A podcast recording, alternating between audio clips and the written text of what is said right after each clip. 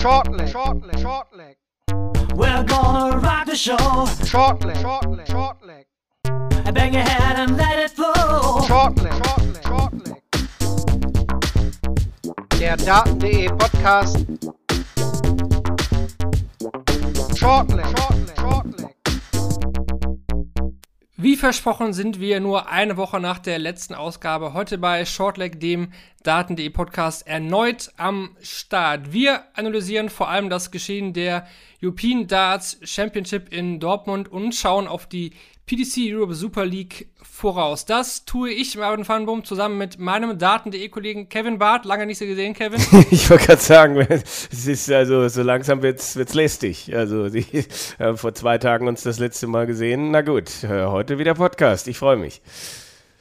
Und dazu haben wir heute wieder einen Gast mit dabei. Er ist dieses Jahr Super League-Spieler und einer der wenigen deutschen Spieler, die noch bei uns im Daten.de Forum unterwegs sind. Heute mit dabei bei Shortleg David Schlichting. Hallo David. Hallo, freut mich, dass ich da sein darf. Ja, sollte es Leute geben, die den Lutz vermissen, der ist gerade im Urlaub in London sich warm spielen hat er gesagt, wofür er sich warm spielt, ist eine gute Frage eigentlich, aber wahrscheinlich für seine Bezirksliga-Spiele in, in Berlin. Ja, Matchpraxis ja, kann ja, ne? du kannst ja in London jederzeit jemanden treffen, der dir 90 plus um die Ohren haut oder so, habe ich gehört. Von daher, warum nicht? Wird dann bei der nächsten Folge natürlich wieder mit dabei sein. Wir haben heute folgenden Fahrplan für euch bereitgestellt. Wir beginnen mit der Analyse der European Championship, dann schauen wir natürlich auf die Women's Series. Da ist ja auch einiges passiert parallel zu dem Geschehen in Dortmund. Dann gibt es die Vorschau auf die Super League und zum Schluss, wie immer, wenn wir einen Gast mit dabei haben, der Fragenblock zu unserem Gast zu David Schlichting. Ja, bevor es in die Vollen geht, die Standardhinweise bekannterweise zu Beginn der Sendung. Shortleg ist hörbar auf den bekannten Podcatchern wie Spotify, meinsportpodcast.de, Apple, Google Podcast oder auch dem Daten, die YouTube-Channel. Schaut da gerne mal rein. Wir haben während unserer Zeit in, in Dortmund jetzt einige Interviews geführt, sicherlich auch hörenswert. Dazu dann neue Folgen auch von All In Time to Dart im Zusammenhang mit dem Sportradio Deutschland. Auch da gab es gestern schon wieder eine, eine frische Ausgabe, wo Kevin vor allen Dingen auf die deutschen Auftritte in Dortmund geschaut hat. Deswegen klickt da gerne mal rein, lasst uns auch ein Abo da und während der WM wird es da auch wieder einige Interviews dann von vor Ort geben. Das können wir jetzt schon mal verraten. Deswegen, falls ihr auch Fragen habt, äh, schreibt uns gerne, fragt uns auf den bekannten Kanälen von daten.de, gibt äh, gerne eine Bewertung ab, das hilft uns natürlich äh, immer weiter. Auf Spotify gibt es natürlich auch die Möglichkeit, dieses Glöckchen anzuklicken. dann werdet ihr auch immer direkt benachrichtigt, wenn eine neue Folge online gegangen ist. Na gut, dann haben wir das abgehakt und steigen ein ins geschehen. Wir nehmen auf äh, am Dienstag, den 1.11. In, in vielen Bundesländern auch ein Feiertag, deswegen heute auch hier am Mittag schon mal die Aufnahme. Sonst nehmen wir meistens am Abend auf, heute dann mal am Mittag. Ja, also, die European Championship gewinnt Ross Smith. Durchaus völlig überraschend, Kevin, muss man sagen. Er verlängert damit auch das Major-Finaltrauma von, von Michael Smith. Erstmal dein genereller Fazit, dein generelles Fazit zu der Finalsession am, am Sonntag. Ja, es war einiges geboten, definitiv. Also, wenn du da dann vier Spieler im Halbfinale hast, die alle noch keinen großen Titel gewonnen haben, also mal abgesehen von Michael Smith mit hier Shanghai Masters und was das andere noch auch immer war, ähm, da, ja, dann hast du Smith, dann hast du Van Dijvenbode, dann hast du äh, den anderen Smith äh, und Chris Doby. Also ich glaube, allein das hat schon viel Spannung äh, versprochen. Und dann haben wir ja auch äh, drei Spiele gesehen, die, die alle nicht total klar waren, die alle ihre Geschichten hatten. Tolle Darts im Finale, beide mit einem dreistelligen Average. Ja, und krass, dass äh, Ross Smith das so durchzieht. Also er war ja auch der einzige Spieler, der den ersten beiden Partien ähm, durchgängig dreistellig gespielt hat. Und äh, da dann im Finale äh, nochmal eine so gute Leistung zu zeigen, das ist schon anerkennenswert, definitiv. Und generell glaube ich, die European Championship dieses Jahr ein, ein Turnier mit vielen tollen Geschichten und vielen hochklassigen Darts Mm, die Zahl der 180er sagt ja nicht immer was aus, aber der Rekord ist ja gebrochen worden von, ich glaube, 237 auf 240. Und das ist schon auch in diesem Fall ein Marker, äh, wie, äh, wie intensiv und wie gut diese Tage waren. Und die Finalsession stand dem in nichts nach. So. David, erste, erste Frage an dich. Du hast im Vorfeld gesagt, du hast auch viel gesehen, deswegen können wir dich ja wunderbar mit, mit einbinden zum Finale. Also Ross Smith ist ja sein erstes Major-Finale im TV gewesen. Also er war ja völlig abgezockt. Ne? Also immer wenn man gerade das Gefühl hatte, Michael Smith kommt wieder ran, dann, dann gab es den nächsten Nackenschlag von, von Ross Smith. Ne? Und auch die Fans haben ja so ein bisschen versucht, sich da ja, auf die Seite von Michael Smith zu schlagen auch das hat Ross Smith ja völlig kalt gelassen und deswegen auch, ja, muss man wirklich sagen, total verdienter Sieg für den Smudger hier. Ja, absolut. Also Chapeau, das hat er richtig gut gemacht. Äh, mit den Fans ist natürlich so die Sache, da, da gibt es halt einfach Spieler, die juckt das halt mehr oder weniger nicht, denke ich. Also manche werden davon beeinflusst und manche halt nicht und er scheint halt nicht der Typ dafür zu sein, zumindest nicht in so einem Moment. Ähm, ja, und vom, also wie viele High Finishes hat er im, im, im Finale war, gespielt? Vier, fünf? Ja, vier. Auch nicht vier, aber auch nicht zu kleine, gleich im ersten Deck die 133 und äh, also unter Druck hat er einfach fantastisch funktioniert. Muss mit der richtigen Einstellung an das Ding rangegangen sein. Also ist natürlich auch so ein, ähm, so ein Ding, du hast da am gleichen Tag Viertelfinale, Halbfinale, Finale. Vielleicht einfach nicht genug Zeit, äh, nervös zu werden. Ja, ich glaube, wir haben das auch schon andersrum erlebt. Also ich glaube, ich kann mich, kann mich erinnern, Men Menzo Suljovic, äh, Viertelfinale European Championship schlägt Phil Taylor, marschiert ins Finale durch und dann war die Energie weg und er kriegt 1 zu 11 gegen Van Gerven äh, Haue.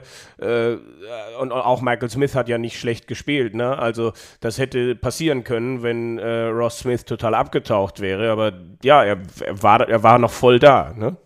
Bei Michael Smith muss man halt auch sagen, das ist jetzt sein achtes oder neuntes Major-Finale gewesen, je nachdem, ob man den World Cup dazu zählt oder nicht.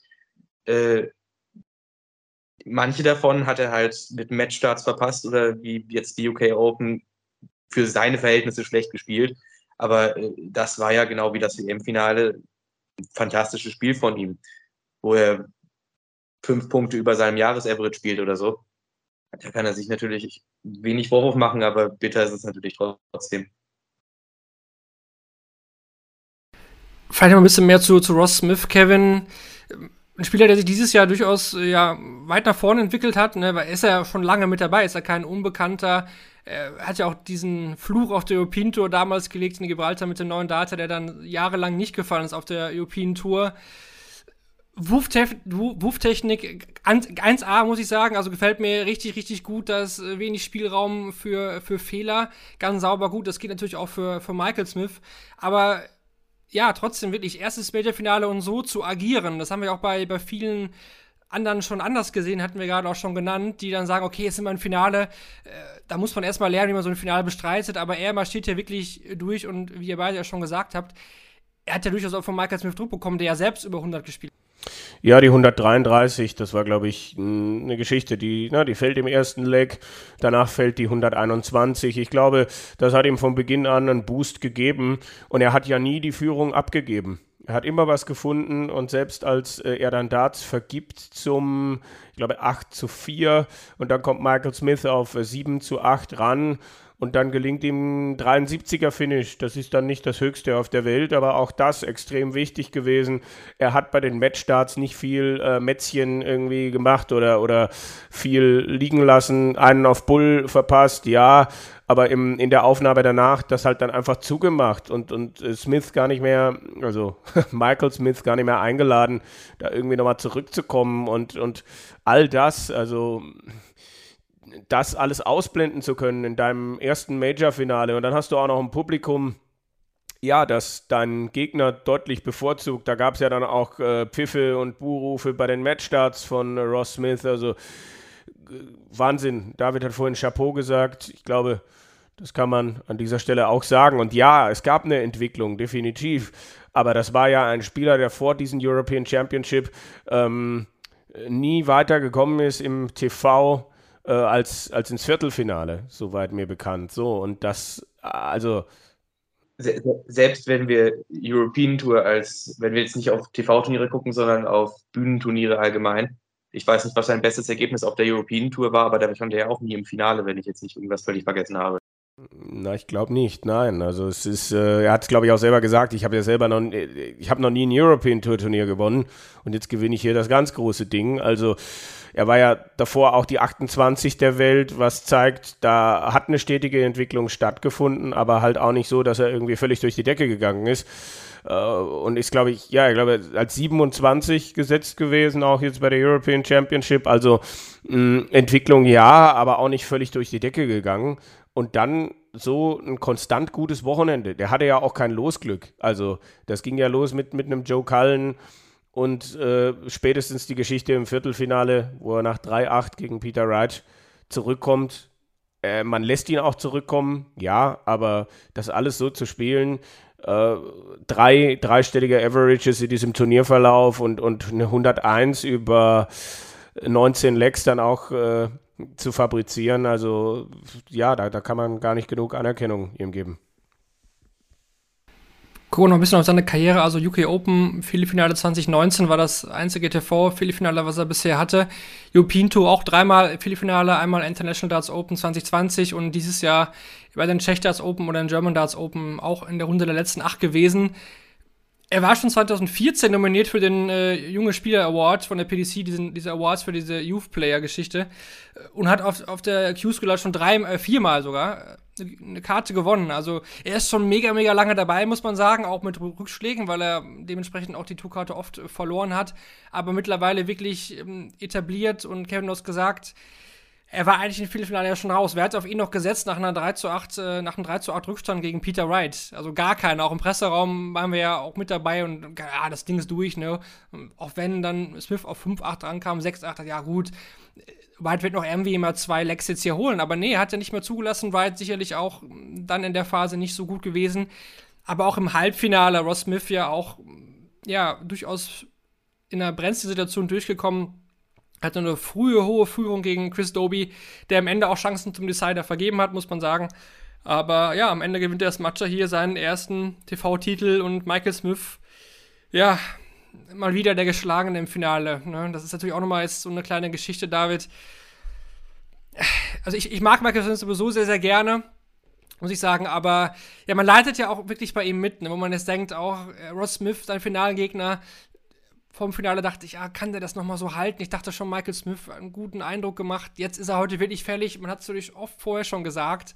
Aber diesmal dachte ich, es wirklich. Und äh, ja, jetzt hat er wieder wieder nicht gewonnen. Und man hat sich noch, auch angemerkt, irgendwie, das, klar, das, das nagt an ihm. Obwohl es, glaube ich, auch schon mal, ja, ich glaube, gegen war es, glaube ich, durchaus schlimmer für ihn. Ne? Aber ja, was glaubst du? Ich meine, die Frage stellt sich jeder. Glaubst du dran, dass er sich nochmal einen TV-Titel schnappt? Wie lange müssen wir noch warten? Oder glaubst du wirklich, dass es so eine Never-Ending-Story wird? Ja, es ist äh, schwer abzuschätzen. Es, ähm, also auf der, auf der Liste der Spieler, die, die, die, nicht am ehesten zutrauen würde, den Major zu gewinnen, ist er weiterhin mehr oder weniger ganz oben. Also wenn ich jetzt mal Spieler wie Josh Rock oder so rausnehme oder vielleicht auch ein Humphreys, ähm, die letzten Finals bis auf die UK Open hat er halt schon sehr stark gespielt und äh, also da hat's ja, da hat der Kopf jetzt nicht versagt und wenn er das weiter so machen kann, dann müsste es irgendwann mal reichen. Ist halt nur die Frage, ob äh, jetzt zum Beispiel Andrew Smith sich halt auch gedacht hat, hm, ja, gegen Michael Smith Major-Finale kann ja eigentlich nicht schief gehen. Klingt so gemein, aber das, also, das kann halt im Gegner dann auch nochmal bestärken, dann irgendwie, wenn es 10-10 steht, kriegt der Gegner vielleicht nicht so e-, eher Panik, wie wenn man jetzt gegen Michael van Gerven breaken muss. Ja. Ist, ist, ist, er hat schwer in der Situation. Aber ich glaube, ich denke, ich denke, die Chance, dass er irgendwann eins gewinnt, ist höher, als dass er es nicht tut. Ja, würde ich, würde ich ähnlich sehen. Ähm, ist ja auch, also hat ja auch sein Potenzial jetzt wieder.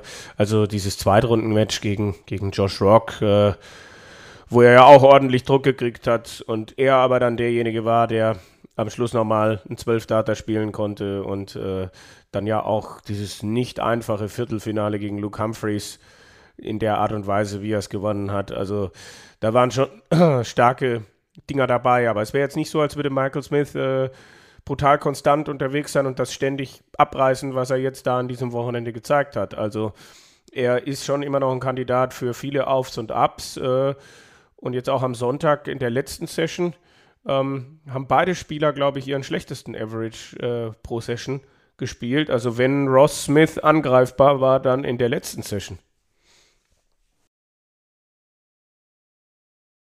Wir hatten ja auch mit Gerber ein Interview über, äh, ja, mit Online-Darts meint ja auch, er will irgendwie jetzt eine Schule bauen, er will irgendwas zurückgeben, er, er, hat ja gut verdient und es ist auch mal Zeit, jetzt äh, ein bisschen was an, an andere Menschen zurückzugeben. Also habe ich auch gewundert, dass da aktuell solche Aussagen kamen, vor allem in so einer Phase des Jahres.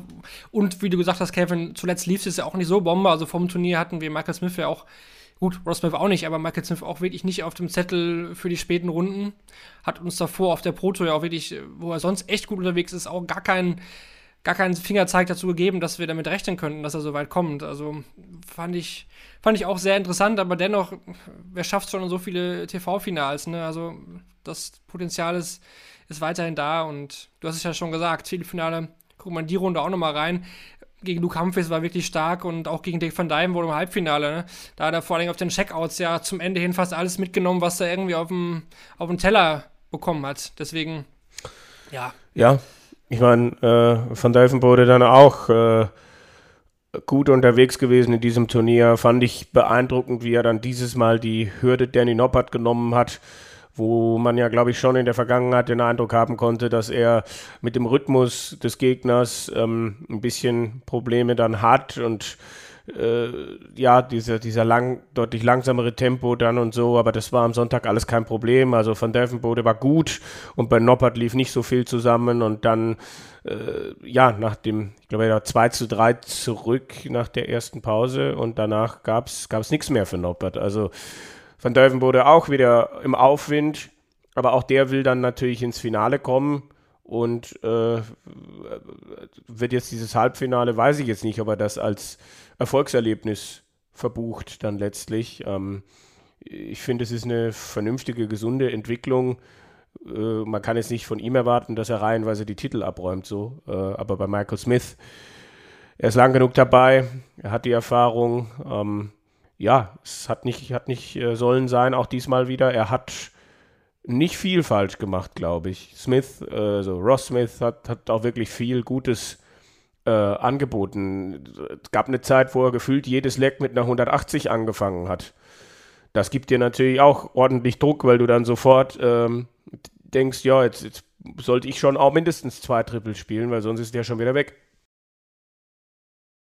Das absolut Absolut. Schauen wir nochmal auf einen weiteren Halbfinalisten. Wir hatten Dick jetzt ja auch schon genannt, aber Chris Doby, denke ich, sollten wir auch nochmal kurz was mhm. zu sagen. Eigentlich, äh, ja, seit der einen Folge, wo ich ihn kritisiert habe und gesagt habe, hier, äh, da sehe ich gar keine Entwicklung in den letzten Monaten und Jahren. Seitdem läuft es eigentlich echt ganz gut. Ne? Da muss man sagen, Volcom Prix war ja schon nicht so schlecht, kommt jetzt hier ins Halbfinale. Vor allen Dingen hat er zum ersten Mal in seiner Karriere Michael van Gerven besiegt. Auch das hatte ich ja nochmal hervorgehoben in der Vorschau. Hier ja, gegen Michael van Gerven hat er noch nie gewonnen, wird er auch nicht. Hat er getan, hat er getan. Das war so mit der größte Schock äh, am, am Freitag, neben dem Sieg von Robbie John Rodriguez, wo wir gleich nochmal drauf kommen steht dann hier am Ende im Halbfinale, gewinnt er Runde 2 gegen Jose de Sousa. Chris Doby schlägt dann, ja, einen, einen Dave Stitzel, der auch nicht so schlecht unterwegs war im Viertelfinale mit 10 zu 7. David, wie siehst du Chris, Chris Doby so in seiner Karriere? Also eigentlich auch ein Spieler wie eigentlich ähnlich Joe Cullen, wo man in England lange Zeit gehört hat, ja, einer der größten Talente, die wir haben. In den letzten Jahren vielleicht ein bisschen zu wenig rausgemacht. Auch dieses Jahr lief es ja wirklich jetzt bis auf die letzten Wochen auch nicht so gut auch einige European Tour Niederlagen mit dabei gewesen. Äh, wie schätzt du gerade Chris Doby so ein?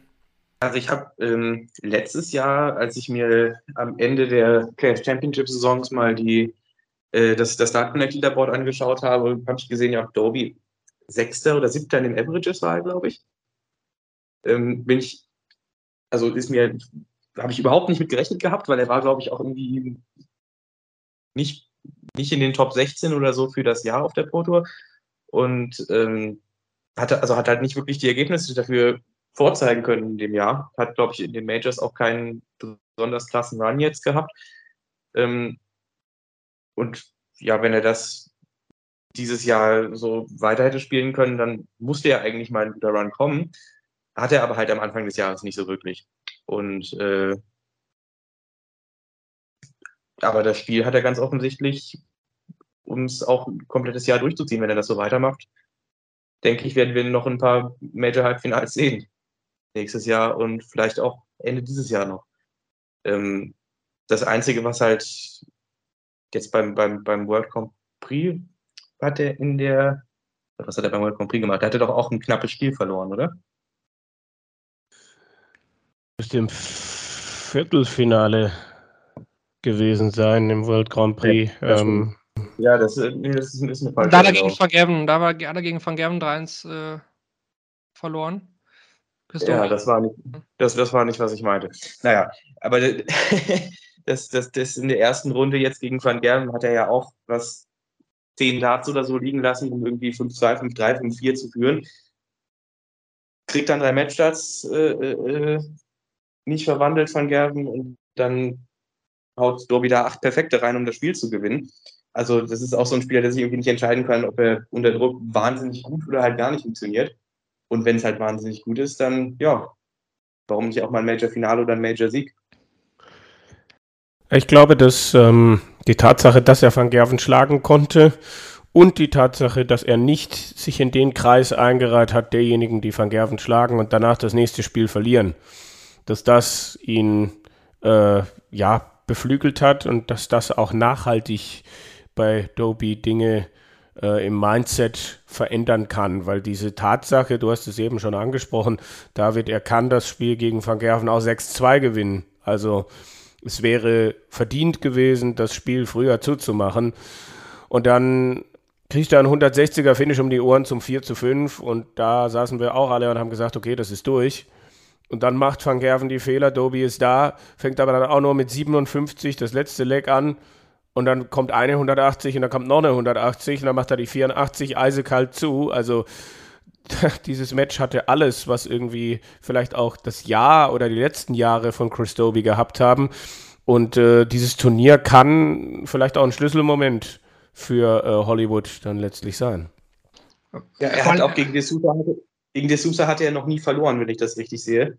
Und vorher Michael van Gerven das erste Mal geschlagen, wenn er dann das erste Mal gegen D'Souza verloren hätte, dann ja, das kann ja auch nicht sein. Also Äh, Vor allem diese eine Matchstart, ne? Oder war das ein Matchstart in der Doppel 20, wo er in der Single 5 landet? Ich meine, es war ein Matchstart. Ähm, ja, ja, oder? Ich, ich glaube, ich, Halt weiß er doch nicht recht. Aber auf jeden Fall haut er den voll in die 5. Ja. Ja, und da war im Presseraum alles, okay, okay, he's done, he's done now, ne, es war klar so, okay, wenn, davon erholt er sich nicht mehr. Vor allem kam dann ja Van Gerven mit dem Nackenschlag dann auch nochmal, ähm, dann war es, glaube ich, echt kein Matchstart, müsste man nochmal nachgucken, aber dann nochmal so zurückzukommen und wie gesagt, daraus jetzt nochmal dann, ja, nochmal einen Sieg zu holen, dann ins Halbfinale einzuziehen, auch Dave Schissel zu schlagen, der auch nicht so verkehrt war, der hat immerhin Johnny Clayton in der Runde 2 auch rausgenommen in der ersten Runde 107 gespielt gegen Stephen Bunting, auch der ist auf einem guten Weg, hatten wir auch schon hier besprochen. Hut ab da an Chris Doby, der scheint auch wirklich jetzt in der entscheidenden Phase da zu sein. Und dann blicken wir nochmal kurz auf die, die Highlights in, in Runde 2. Wir hatten da schon, schon viele genannt. Am Nachmittag, äh, Danny Noppert gewinnt da gegen Vincent van der Voort im Decider. War es nicht so spektakulär. Dick van Dijvenbode gewinnt gegen James Wade mit 10 zu 7. Wade ähm, aktuell ja auch nicht mehr der Alte, hat jetzt auch jetzt vom Management getrennt oder wurde heute jetzt auch offiziell, dass er nicht mehr bei McElkin ist. Ähm, Ja. ja, kam Mhm. heute raus. Ähm, auch sicherlich ein spannender Fakt, weil der Vertrag ja auf jeden Fall noch hätte länger gehen sollen. Deswegen man weiß nicht, was da passiert ist, aber da hat man sich jetzt auch entschieden, einen anderen Weg äh, einzuschlagen. Ja, interessant, weil er ist ja auch irgendwie seit 20 Jahren bei Unicorn oder so, ne? Ja, das auch. Aber einer der, ne, einer der Spieler, der noch da ist. Viele sind ja bei Unicorn jetzt auch nicht mehr.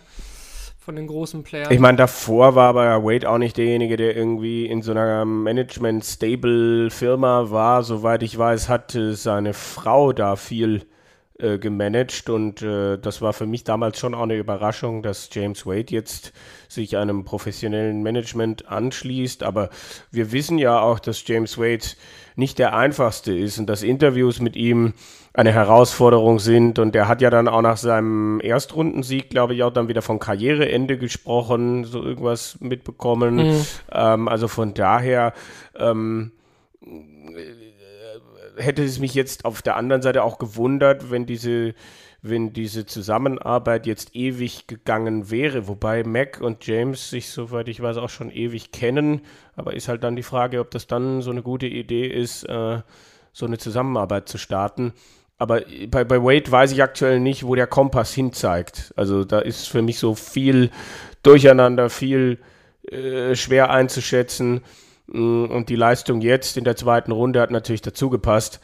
Ähm, ja, ich meine, man, man, an der Stelle muss man eigentlich auch nochmal drüber reden. Weiß ich nicht, ob du das noch vorhattest, Marvin, aber das, ähm, äh, dass keiner der Top 3 äh, der Welt äh, es ins Halbfinale geschafft hat. Na? Ne? Und, das, äh, ja. und dieses komische Schneckenrennen um Platz 1 in der Weltrangliste ja, zwischen sicher. Wright und Price, wo ich denke, okay, was? Wir haben wieder eine neue Nummer 1. Fast untergegangen, ne? Ja, Total. Aber ja. es interessiert ja. mich auch nicht. Also, weil es irgendwie, äh, äh, die, die kämpfen halt nicht darum. Es ist, also, die Position wird gerade nicht dadurch entschieden, ähm, wer die höheren Erfolge hat, sondern sie wird aktuell dadurch vergeben, wer die, die, die, wer, wer die meisten Patzer hat. Ne? Ja, beim, beim European Tour äh, äh, Turnier in Riesa war doch das Finale Ride gegen Preis. Das mhm. war doch ein direktes Shootout um den Platz 1 das war ja, da war das eine interessante Geschichte dazu und irgendwie eine interessante Storyline, die das Spiel nochmal spannender gemacht hat. Aber jetzt, gut, Price scheidet in der ersten Runde aus und äh, wird damit Nummer eins. Das ist natürlich dann nicht so die packende Headline. Ja.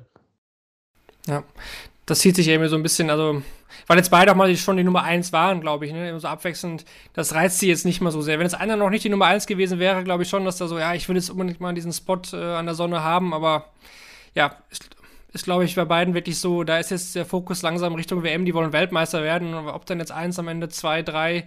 Für Vergerven, glaube ich, ist das wieder ein Ansporn. Der will wieder die Nummer eins sein. Der hat das Ziel schon eher im Kopf für die anderen beiden.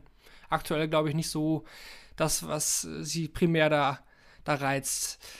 Äh, genau, wir hatten noch in der Runde zwei war stehen geblieben, Luke Humphreys gegen Ryan Searle. Puh, ohne große Highlights gewinnt da Luke Humphreys. Ähm, ein Spiel klammer ich nochmal aus, sofort immer mehr zu einem Spieler. Ross Smith hatte Dimitri Vandenberg geschlagen mit 10 zu 8. Auch da beide bei 100. Auch kein einfaches, einfaches Match. Und Chizzy gegen Clayton und Doby gegen D'Souza hatten wir schon erwähnt. Und Kevin, du hattest auch schon besprochen, Michael Smith gegen Josh Rock, das, ja, war es vielleicht sogar das Spiel dieses Turniers, mhm. könnte man sicherlich darüber streiten, aber hochklassig äh, von Anfang bis zum Ende. Zu Smith haben wir alles gesagt, aber zu Josh Rock müssen wir definitiv dann auch nochmal ein, zwei Sätze verlieren, auch wenn wir das bei der letzten Ausgabe auch schon gebührend getan haben, wo wir aber auch sagten, okay, Nathan Espinel, mega unangenehmer Gegner für so ein TV-Debüt auf so einer Stage, ne? Gewinnt dann aber 6 zu 5 am, am Donnerstag und äh, bietet dann Michael Smith auch in Runde 2 die Stirn und er war ja auch bei uns im, im Interview und ja, beschreib nochmal, wie du das Interview mit ihm wahrgenommen hast und auch seine Leistung jetzt in Dortmund. Ja, also es gehört halt viel dazu, dann äh, bei der ganzen Erwartungshaltung, die dann irgendwie auch da ist, da war, dann hinzugehen und wirklich auch gut zu spielen ähm, und, und vieles zu zeigen von dem, was er uns in letzter Zeit gezeigt hat. Schwieriges Spiel gegen Aspinall, schwieriges Spiel gegen Michael Smith äh, mit dreistelligem Average ähm, gegen einen wirklich grandios aufspielenden Bullyboy da so äh, zu spielen. Mm, und prinzipiell ja im Interview, das ist ein geerdeter Typ, äh, auch wieder einer derjenigen, der irgendwie sagt, ich, ich äh, trainiere nicht gerne. Wo ich dann immer so denke, mein Gott, das ist ja, die, das habe ich schon zu oft in letzter Zeit gehört, wo ich so denke, ja, Wahnsinn, wo kommt das dann wieder her? Also so generell ähm, macht er einen, einen, ruhigen, sympathischen Eindruck, der halt sagt, äh, ja, ich ich will schon Weltmeister werden und ich habe das alles vor, aber das darf dann auch nochmal fünf Jahre dauern, zehn Jahre dauern. Ich habe nichts dagegen, wenn es schnell passiert, aber ich mache mir nicht den totalen Druck. Aber auf der anderen Seite weiß der, glaube ich, auch schon sehr genau, was er kann ähm, und, und was er für ein Potenzial hat. Und äh, ja, es gibt andere Spieler, die auf dem Floor äh, ihre Leistung bringen und dann auf die Bühne kommen und dann erstmal in ein Loch fallen und das nicht hinkriegen. Ich glaube, wir haben gerade auch bei deutschen Spielern schon mehrfach darüber gesprochen, dass man das dann nicht unbedingt immer auf die Bühne gekriegt hat oder, oder weiß nicht, wie heißt er, äh, Andrew Gilding. Das war dann halt auch jemand, äh, bei dem ich diese Woche auch wieder dachte, Mensch, der spielt auf dem Floor immer noch mal 10, 15 Prozent besser gefühlt.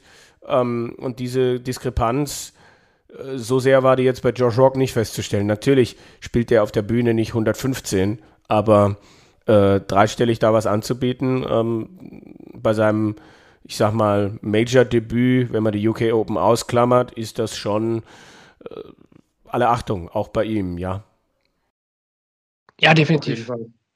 Also wenn, wenn, wenn, er, wenn er sagt, ich habe das Interview mit ihm nicht gesehen, wenn er sagt, dass er nicht viel trainiert, äh, dann will ich nicht wissen, was passiert, wenn er mal anfängt, richtig zu trainieren. Also er, er, hat ja gesagt, also trainiert nicht viel, aber vor allen Dingen während der Wochen jetzt äh, fast gar nicht. Ne? Also er meinte, ja, er spielt sich dann halt so ein bisschen länger ein vor so Proto-Wochenenden und das war's dann. Also hatte schon, also das meinte er auch ernst. Also das war jetzt, glaube ich, auch kein, kein Scherz von ihm. Das war wirklich so, ja, durch, durch die Woche eigentlich kaum Darts, fasst er nicht an. Social Media macht er sowieso nicht, das äh, macht seine, seine Frau, ne? Also das äh, guckt er sich auch gar nicht an, liest er sich gar nicht durch, was die anderen da schreiben. Oder so, von daher juckt ihn das auch nicht, wenn jemand sagt, äh, ja, der ist der nächste bald Champion, bla bla bla. Ähm, der weiß, was er tut. Ich glaube auch der, ja, da war so ein paar Management-Fragen. Ich glaube, da hat sich jetzt auch noch ein bisschen was geändert bei ihm. Von daher, glaube ich, ist er gut aufgestellt und wir hatten es letzte Woche schon bei der WM, den will da keiner spielen. Ne? Den will da absolut keiner spielen. Dann blicken wir nochmal auf die nee, erste also, Runde. So ein bisschen. Äh, oder wolltest du noch was zu Josh Rock sagen, David? Natürlich sonst gerne.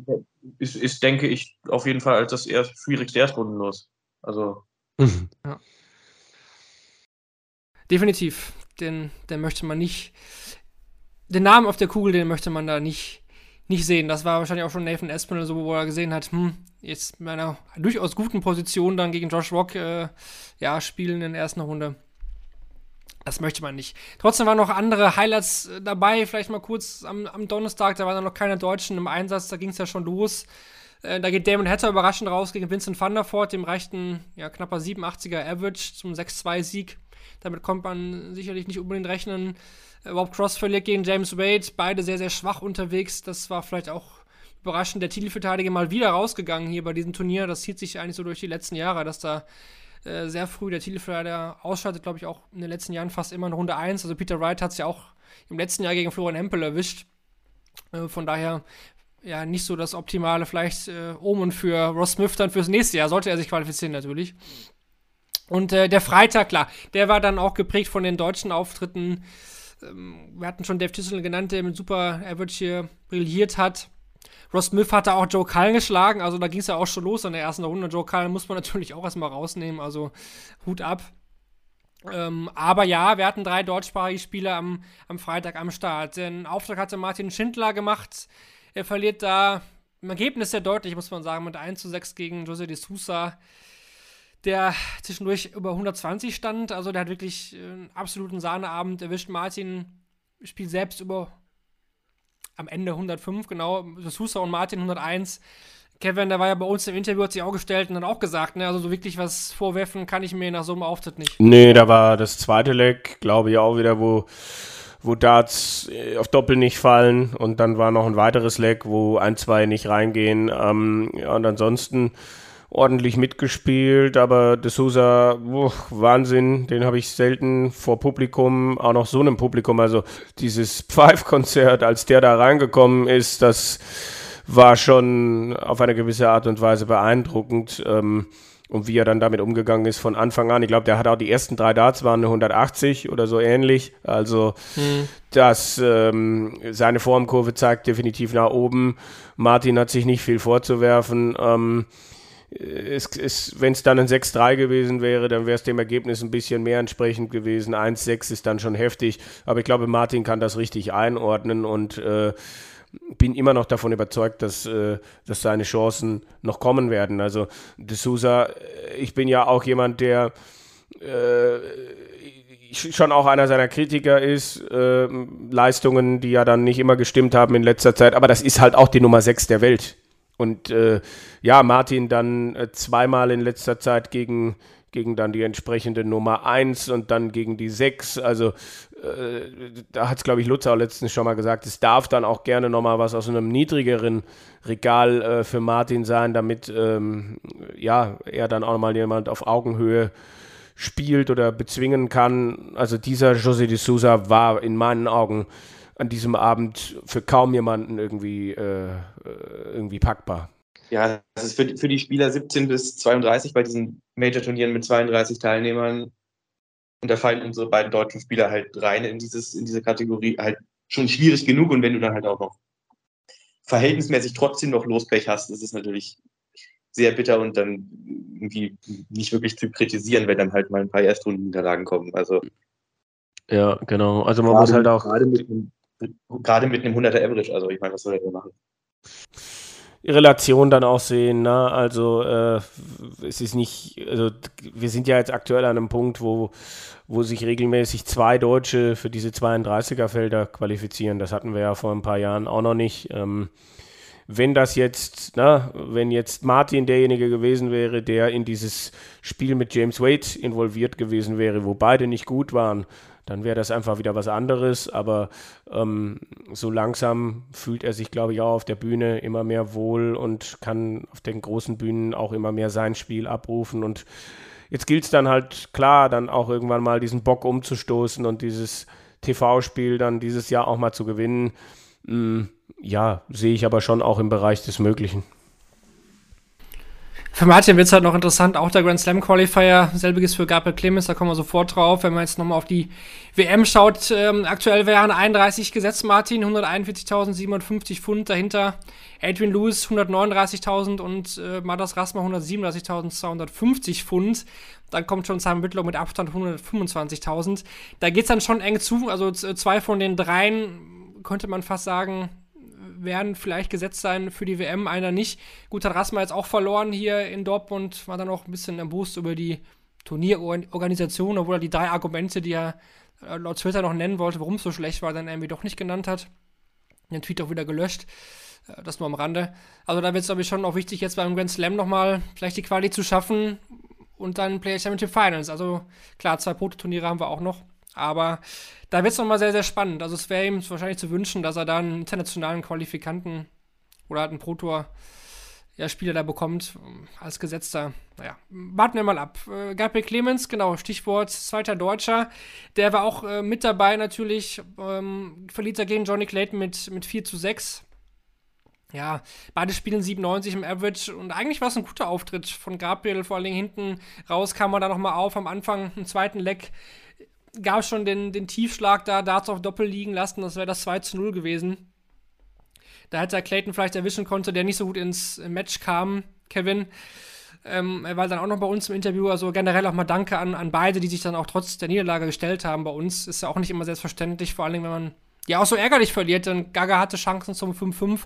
Und das hat er sich auch so ein bisschen selbst angekreidet, dass er das 5-5 machen muss und dann vielleicht mit dem Publikum das Ding auch noch ziehen kann. Ja, also ja, ein paar, paar Schlüsselmomente. Ne? Er ist super reingekommen, hat dann zwei Darts auf Doppel 14 zum 2-0, die fallen nicht. Und dann hat das an ihm genagt und dann war er zwei, drei Lecks abgemeldet.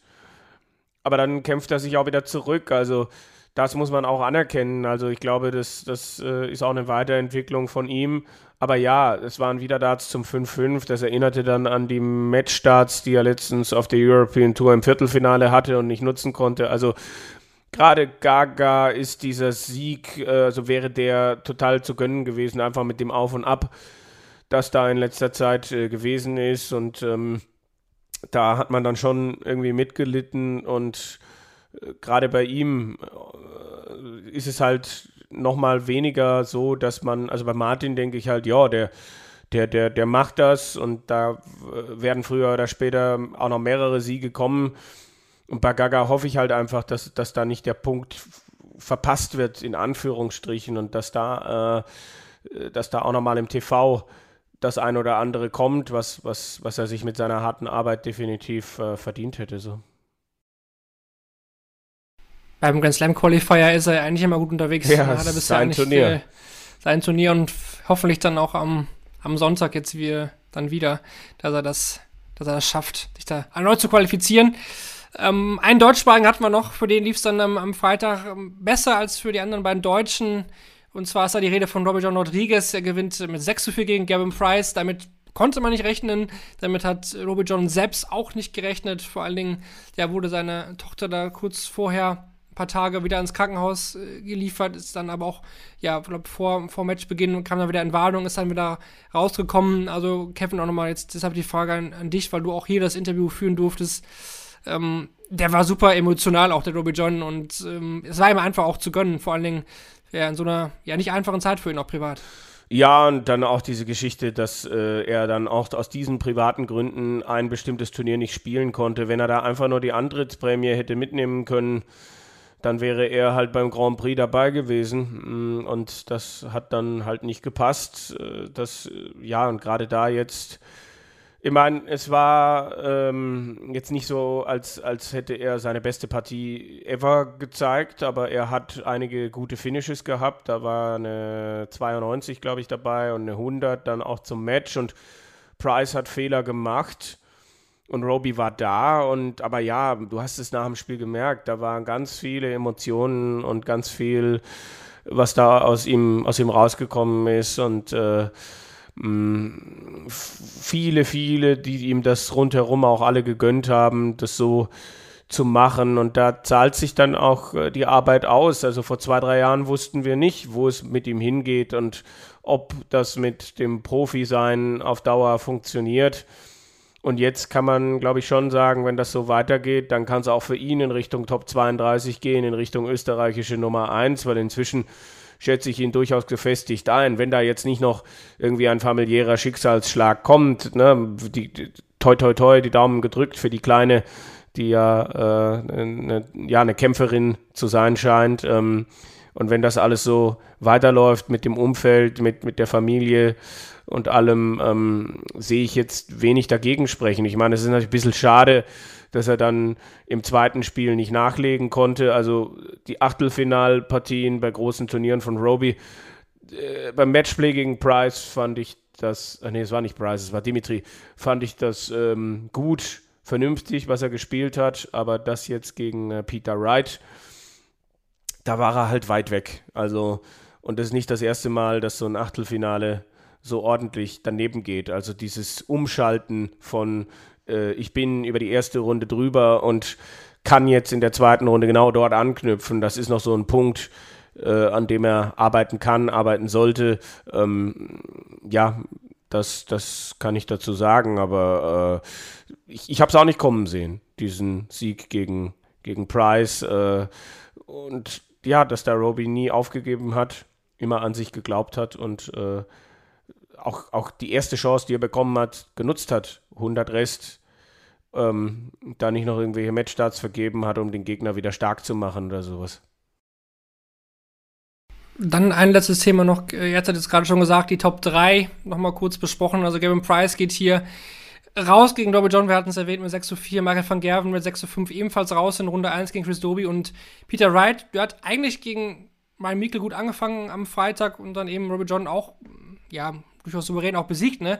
Vergibt dann aber diese 8 zu 3 Führung, verliert sieben Lecks in Serie gegen Ross Smith. David, was fängt man mit den dreien an? Also Price im Moment eh so ein bisschen auf der Suche. Van Gerven war ja eigentlich auf einem guten Weg dieses Jahr bei den Major-Turnieren, bekommt jetzt hier vielleicht einen Dämpfer zur richtigen Zeit und Peter Wright, der, der ist irgendwie auf der Suche, ne? Immer noch äh, viele Dartwechsel, total verunsichert teilweise.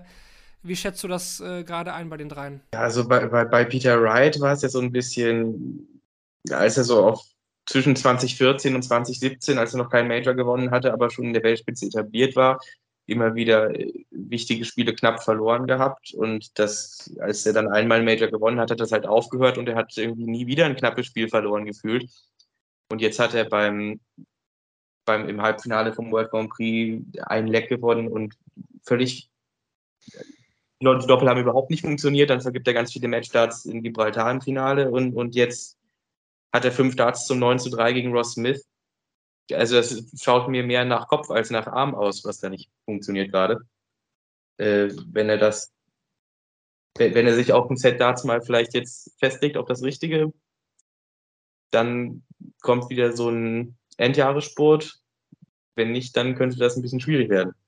Bei Price weiß ich es nicht. Keine Ahnung, ich, kann ich irgendwie nichts zu sagen, weil äh, da kommen auch dann so immer nach Niederlagen so kryptische Insta-Posts und sowas mit, ähm, mein Kopf ist gerade nicht ganz da, ich weiß nicht, ich weiß nicht, wo sein Kopf ist, aber da scheint ja auch irgendwas im Gange zu sein, vielleicht hinter den Kulissen. Ich weiß nicht, ob irgendwelche, was da vorliegt, aber wenn er sich Ja. da wieder konzentriert, dann sollte das doch eigentlich auch wieder besser laufen. Und bei Van Gerven, ja, Van Gerven mache ich mir eigentlich nicht so viele Sorgen drum. Ich weiß auch gar nicht, ob man sich um ihn Sorgen machen muss. Also ich glaube, es war schön zu sehen, ähm, dass, äh, dass diese Unschlagbarkeit jetzt nicht eingetreten ist oder dass, dass er, also für alle, die, die äh, den Sport, wie er aktuell ist, mit der Spannung und wie, wie eng es ist, äh, zu schätzen wissen, mh, äh, die Art und Weise, wie, wie Van Gerven da verloren hat, und, äh, ja, er hat Matchstarts vergeben, aber er hätte auch vorher schon rausgehen können. Dass äh, nicht irgendwie jeder jetzt nur noch Angst wieder vor ihm hat, sondern ähm, er, er, er durchaus weiterhin schlagbar ist. Hat, glaube ich, war ein Fingerzeig, der der ganzen Szene gut getan hat, so insgesamt. Jetzt zur richtigen Zeit, wo die ganz großen Turniere im Jahresendspurt irgendwie nochmal kommen. Und Price, dass der mal permanent mental auf Linie ist, das habe ich eigentlich seit seinem ersten, also seit seinem WM-Titel nicht mehr erlebt, ne? wo er dann ja auch gesagt hat, ähm, wo er dann danach irgendwie zu kämpfen hatte und jetzt bin ich Weltmeister und was mache ich jetzt damit und so weiter. Und das geht da, da ist ja immer irgendwas, ne? Dieses Jahr diese Geschichte mit diesem Boxkampf und dann, dann bricht er sich da einen Knochen in der Hand und dann wird da eine Riesenstory um seine geänderte ähm, Walk-on-Musik gemacht und, und so weiter und so fort. Also mh, schwierig, das einzuschätzen. Also da kann man ja auch nicht so tief blicken. Bei Wright kannst du natürlich immer sagen, ähm, wechselt zu viel Material, macht zu viel in dem Bereich, aber bei Price ist es schwierig, da die, die Wurzel zu finden.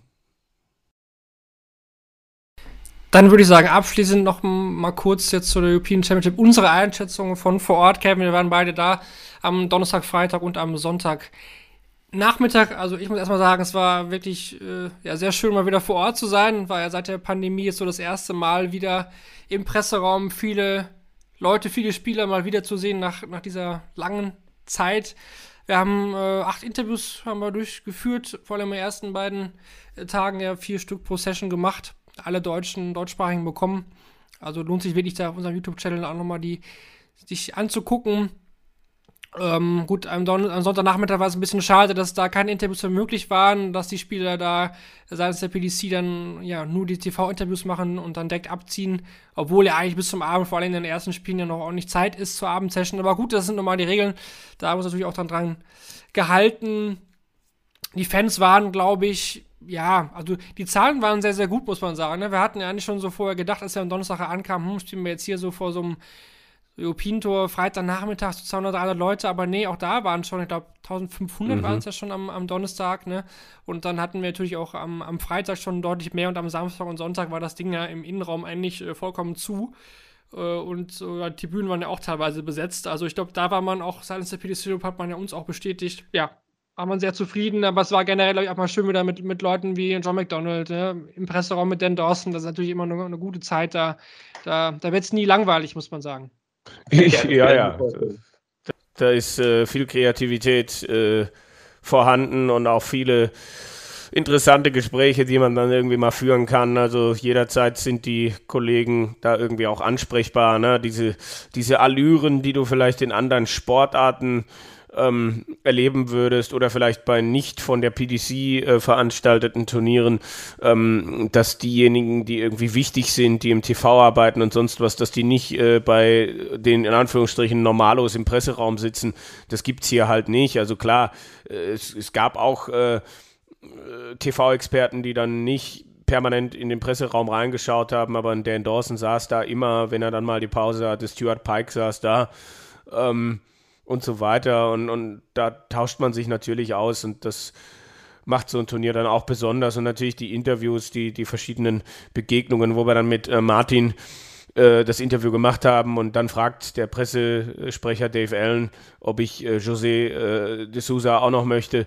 Und ich sage halt, äh, nee. Und er steht halt daneben ja, und sagt halt, oh, thank you. Und war natürlich dann jetzt nicht böse, aber äh, auch, auch solche Geschichten sind dann natürlich, ähm, äh, machen, machen so ein Wochenende dann irgendwie auch aus. Und ja, die, das Publikum an sich ähm, ist schön, dass das alles so gut funktioniert. Und es ja, sind ja auch die 25.000 geknackt worden über das gesamte Wochenende. Ich werde mich an die ähm, Timo Werner ist ein Punkt, Punkt, Punkt Gesänge und an die äh, Scheiße 04 und BVB äh, Söhne und was weiß ich, daran werde ich mich nie gewöhnen. Mm, und an dieses, wir suchen uns jetzt random irgendeinen Spieler aus und den anderen pfeifen wir nieder. Da bin ich auch der falsche Ansprechpartner, aber ähm, äh, permanent und ständig daneben benommen hat sich das Publikum jetzt nicht. Das äh, Durchschnitt, Fragezeichen. Es war besser als in Amsterdam, also. Mhm. Mhm. Ja, äh, weil man bekommt sich mal erst los. Das Thema hatten wir jetzt hier aufgenommen, das wollen wir jetzt auch nicht mehr vertiefen. Äh, auf meinem Rückweg von, von Dortmund nach Essen gab es dann auch nochmal ein, zwei Vorfälle mit äh, Fans, die dann die nicht so gut übernommen haben, sodass die Bahn dann auch nicht weiterfahren wollte und konnte. Aber das nur, nur am Rande. Ähm, ja, wollen wir jetzt nicht mehr äh, zu verlieren. Deswegen machen wir einen Haken hinter die European Championship und kommen zur Women's Series. Ja, das war ja auch ganz spannend. Auch äh, vor allem am Sonntag am Finaltag hatten alle noch parallel im Presseraum der Dart Connect auf und haben sich die, die Turniere der Women's Series gegeben, weil es ja noch absolut spannend war. Es ging noch um diesen Platz neben Lisa Ashton. Wer qualifiziert sich für die PDC WM 2023? Und ja, Bogriefs hat es geschafft. Bogriefs hat es geschafft. Sie hat insgesamt sage und schreibe acht Turniere in Serie gewonnen.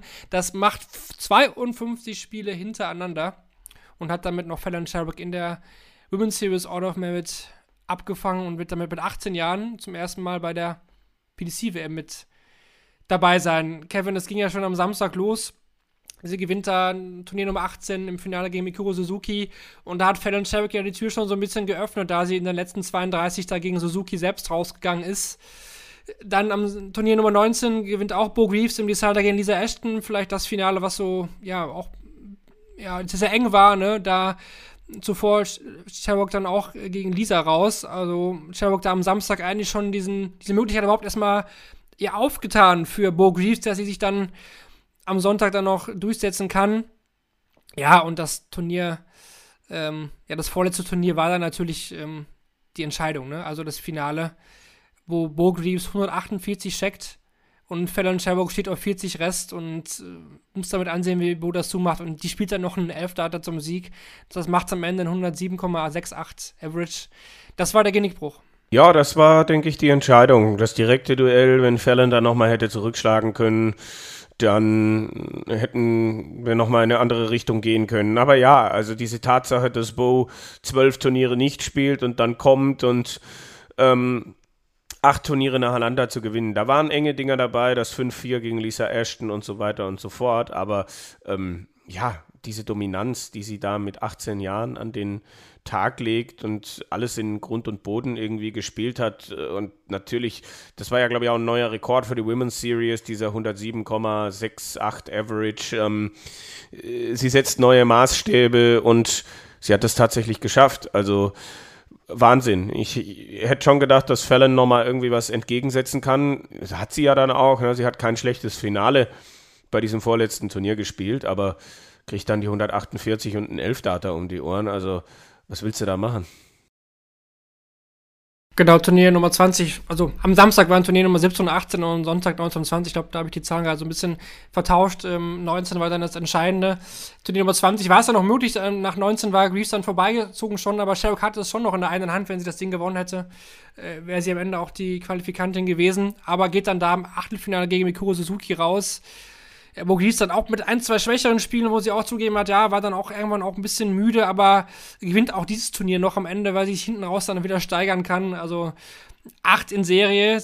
Also sie ist ungeschlagen auf der Women's Series, weil sie ja die ersten Turniere nicht gespielt hat. Äh, David, das kann man natürlich argumentieren, viele machen das auch.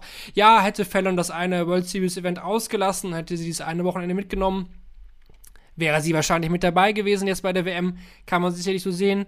Ich sage, im Gegensatz dazu hätte Bo Greaves alle Turniere gespielt, wäre Greaves ganz klar die Siegerin dieser Women's Series gewesen und diese Ashton und Fallon Sherrock hätten sich um Platz 2 gestritten. Ja, das, so ist es. Also, Bo Greaves ist mit Abstand die beste Frau im Dartsport und äh,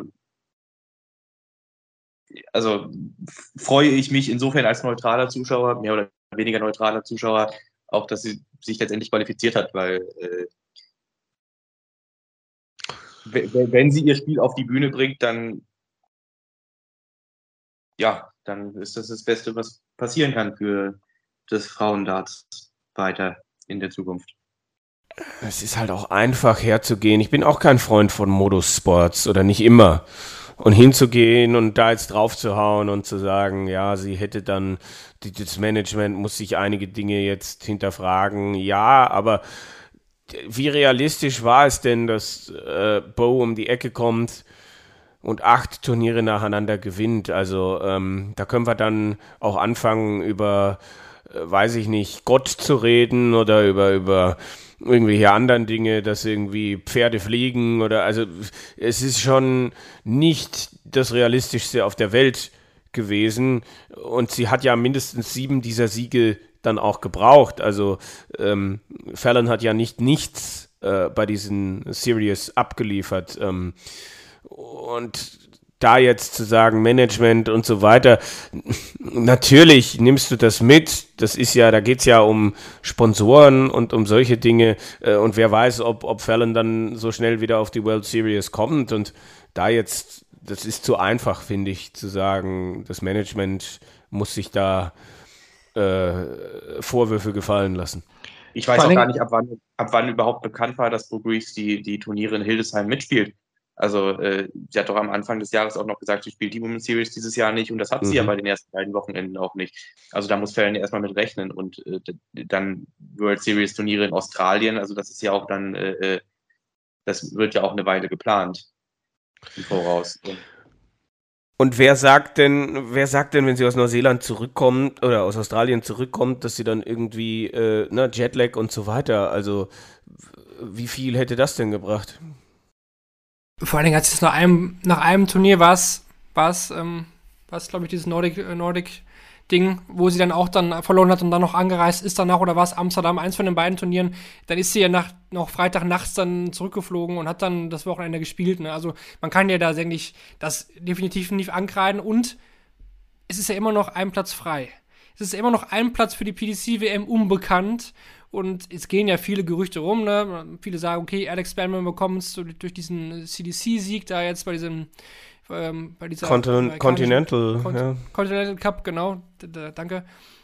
Andere sagen, okay, vielleicht geht es noch irgendwie nach Asien, aber es gibt natürlich auch Leute, die sagen, warum denn nicht die Siegerin des Women's World Matchplay? Und das wäre ja in dem Fall Fallon Sherrock. Ne? Also, ich würde es ja noch nicht ganz ausschließen, das definitiv nicht, nicht. Sie kann ja auch den Grand Slam gewinnen, das könnte sie theoretisch auch machen, ne? dann wäre sie ja auch in der Order of Merits. Also irgendwie hat sie ja auch noch na, kleine Chancen, es wird nicht passieren, aber ja, ich würde es trotzdem noch mal nicht ausschließen. Die PDC ist äh, immer bekannt auch für solche Moves. Ähm, das wäre ja auch in dem Sinne keine, keine Wildcard, sondern irgendwie auch, ja, man pickt irgendwie noch so ein, die hat ein Turnier gewonnen, ne? Also, äh, wie, wie realistisch, für wie realistisch haltet ihr das denn? Das würde mich mal interessieren. Also, ich würde es jetzt nicht ausschließen, dass das vielleicht dann noch passiert, weil uns haben am Ende vielleicht vier PDPA-Qualifier-Plätze, weil ich davon ausgehe, dass Josh Rock die Youth-WM gewinnt wäre auch ein bisschen zu viel meines, meines Erachtens nach, Kevin. Ja, also ein, ein, eine Firma, die einen ukrainischen Qualifier aus dem Boden stampft, aus in meinen Augen Marketingzwecken, wird auch nicht davor zurückschrecken, die Siegerin des Women's World Matchplay zur WM einzuladen. Also so kurz ist meine Antwort. Also ja, ich schätze die Chancen gut ein, dass Fallon dann äh, zur WM kommt. Also wenn dann vielleicht äh, Continental Cup-Sieger Nordamerika oder ein weiterer PDPA-Qualifier, aber ich, das, das ist mir fast zu langweilig. David, was glaubst du? Kann es mir ehrlich gesagt, also das heißt, ich kann es mir nicht vorstellen, ich kann es mir natürlich schon vorstellen. Ich halte es nicht für völlig ausgeschlossen, dass es das passiert, aber ich, ich glaube eher nicht weil bei diesen also nachträglich diesen Platz zu vergeben, irgend, irgendwas muss die PDC sich ja gedacht haben bei dem letzten Platz. Äh, Mhm. Das kann natürlich sein, dass da äh, wie bei dem Indian Qualifier das dann erst später bekannt gegeben wurde, weil halt in der, in der Planung was schiefgelaufen ist oder dass zu spät, äh, äh, zu spät alles feststand. Äh, Ich gehe jetzt mal davon aus, dass sie in einem weiteren asiatischen Land oder so ähnlich einen Qualifier machen wollten. Wenn der nicht stattfindet, dann wird man sich dazu ja auch eine Alternative überlegt haben und die wird halt, als das geplant wurde, vermutlich dann PDPA Qualifier sein. Ähm, und ich denke nicht, dass man da dann nachträglich von, von abweicht, um, um halt dann quasi de facto eine Wildcard zu vergeben, auch wenn es keine Wildcard wäre, aber äh, das Women's World Matchplay, also er hätte Lisa Ashton beispielsweise das Women's World Matchplay gewonnen, dann hätte man ja nicht im Nachhinein sagen können, das ist jetzt der nächste WM-Platz, weil Lisa Ashton sowieso schon qualifiziert ist. Das, das würde dann ja völlig außer Frage stehen. Ähm, von daher denke ich eher, dass der einfach in den PDPA Qualifier geht. Bei dem CDC Cup ist es das Gleiche, das hätte man, denke ich, dann vorher kommuniziert. Mhm. Ja, kann ich beides nachvollziehen, ja. Auf der anderen Seite ist ja auch in, in Europa ein Platz weniger dieses Jahr, ne? Äh, ja, und ähm, wenn man so sagt, okay, die PDC ist bekannt dafür, irgendwie nochmal so für, für solche Moves, ähm, das gilt für Sachen wie die Premier League oder die World Series sicher, aber ich finde, die PDC ist auch bekannt dafür im Vergleich zu Sportarten wie Golf oder Snooker, die ja irgendwie zumindest halbwegs vergleichbar sind vom grundsätzlichen Turniersystem mit Tourcards und so weiter, ähm, wo dann beispielsweise frühere Major Champions eingeladen werden zu Turnieren und so weiter. Das gibt es beim Dart ja auch nicht. Äh, also jetzt beispielsweise ein Phil Taylor darf ja auch nicht bei der WM auflaufen, weil er die WM so oft gewonnen hat. Und der würde sicherlich mehr Zuschauer ziehen als Fallon Sherrock, nehme ich an. Mhm. Die, die PDC legt auch schon Wert darauf, äh, einen gewissen Sportlichkeitsanspruch zu haben bei zumindest Ranking-Turnieren. Also äh, das, man hat ja auch aufgehört, an die BDO-Halbfinalisten, äh, WM-Halbfinalisten Tourcards zu vergeben. Schon auch als die BDO-WM-Halbfinalisten noch sicherlich zu den besten Spielern der Welt gehört haben, die keine Tourcard hatten. Ja, ja, wir werden es auf jeden Fall hier auch äh, covern, natürlich, sobald wir es wissen, äh, werdet ihr es auf daten.de sowieso erfahren und dann natürlich auch hier im Podcast. So, dann ist wieder Zeit für euch kurz zurückzulehnen, denn ich halte wieder den bekannten Monolog, denn es geht um die Useful Stats presented by Darts Oracle.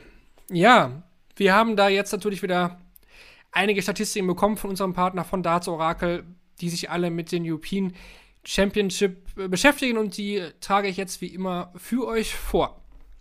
Also, Ross Smith ist nach seinem Finalsieg über Michael Smith erst der zweite Spieler nach Simon Whitlock, der bei den European Championships seinen ersten Major-Titel einfährt.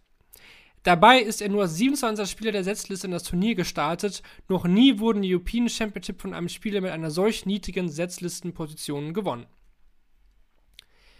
Mit einer Doppelquote auf das Turnier von 48,48% hat Ross Smith von den letzten sieben European Dutch Championship-Siegern die wenigsten Versuche auf ein Doppel gebraucht, um das Turnier am Ende zu gewinnen. Im Finale von Dortmund gelangen ihm allein in den ersten elf Legs vier High-Finishes. Nur Luke Humphreys hat innerhalb der letzten fünf Auflagen des Turniers mehr 100-plus-Checkouts in einem Spiel gescheckt. Auf seinem Weg ins Finale war vor allem die zweite Session der Partien jeweils der Trumpf von Michael Smith. Nachdem in jeder Partie mit 2 zu 3 in die Pause ging, erzielte er zwischen dem 6. und dem 10. Leg Session, äh, Session Averages von 116, 106, 118 und 107. Dabei traf er in dieser Session 11 seiner 15 Versuche auf die Doppelfelder. Chris Doby hat am Wochenende in Dortmund einige Premieren geschaffen. In Runde 1 konnte er im 12. Anlauf seinen ersten Sieg gegen Michael van Gerven einfahren. Nach 8 Fehlern auf der Doppel 20 im gesamten Spiel beendet er das Match mit 8 perfekten Darts, hatten wir ja schon auch genannt. Schließlich gewann er sein Viertelfinale gegen Dave Chisholm mit 12 180ern. Noch nie hat ein Spieler so viele 180er in einer European Darts Championship Partie geworfen.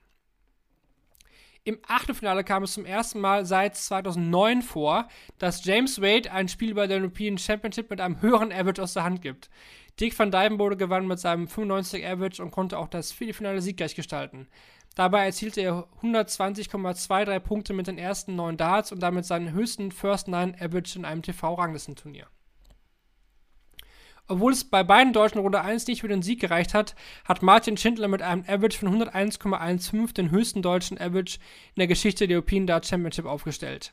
Trotzdem brachte gegen Jose de Sousa nur ein Leck auf das Board. Noch nie hat ein Spieler bei diesem Turnier mit einem solch hohen Average lediglich ein Leck gewonnen.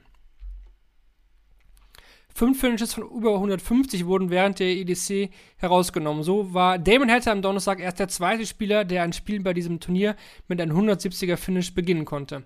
Besonders auffällig, alle Spieler, die ein 150 Plus Finish gecheckt haben, sind in der jeweiligen Runde rausgegangen. Dieses Schicksal erteilte auch Dave Chisel, Michael van Gerven, Christoph Ratajski und Joe Cullen. Und 240 180er wurden über die vier Tage in Dortmund geworfen.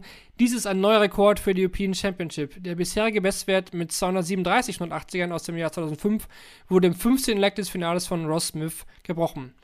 Dass es zu dieser neuen Bestmarke kommen konnte, lag auch daran, dass über das Gesamtturnier, gesamte Turnier hinweg 404 Legs gespielt wurden, so viele wie noch nie in der Historie dieses Turniers. Und dass Michael van Gerven keine Zeit hatte, um 177er ohne Ende zu werfen. Ja, ja, das ist richtig. ja, das kommt noch dazu. Ja, das äh, zu unserer Rubrik von Das Orakel Useful Stats. Wie immer, vielen Dank an Philipp Wolf da, an die Aufbereitung für uns. Sicherlich immer, ja, wert, sich da auch nochmal mit zu beschäftigen. Wird dann auch bei den nächsten TV-Turnieren äh, wieder der Fall sein. Also Grand Slam und die WM ja sowieso.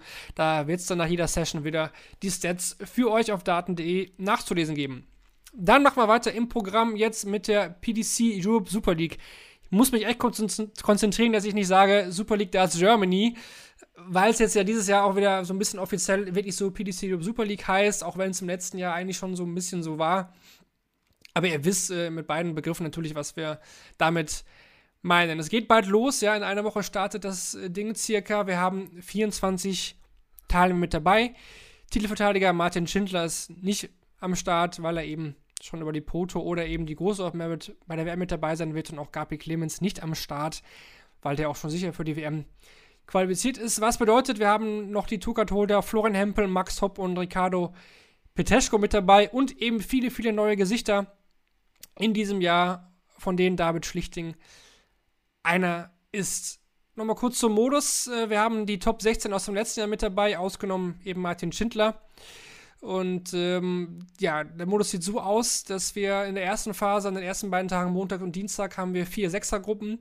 Äh, da kommen die besten vier Spieler jeweils weiter. Es wird ähm, jeder zweimal gegen einen antreten. Dann haben wir zwei große Achtergruppen und da kommen dann die besten vier Spieler pro Gruppe in die K.O.-Phase über Kreuz weiter. Und dann wird am Ende der Sieger der Super Leagues das WM-Ticket für den Ali Pelli ja, erhalten generell erstmal, Kevin, wir haben es ja auch am Wochenende mit vielen Kollegen auch vor Ort besprochen.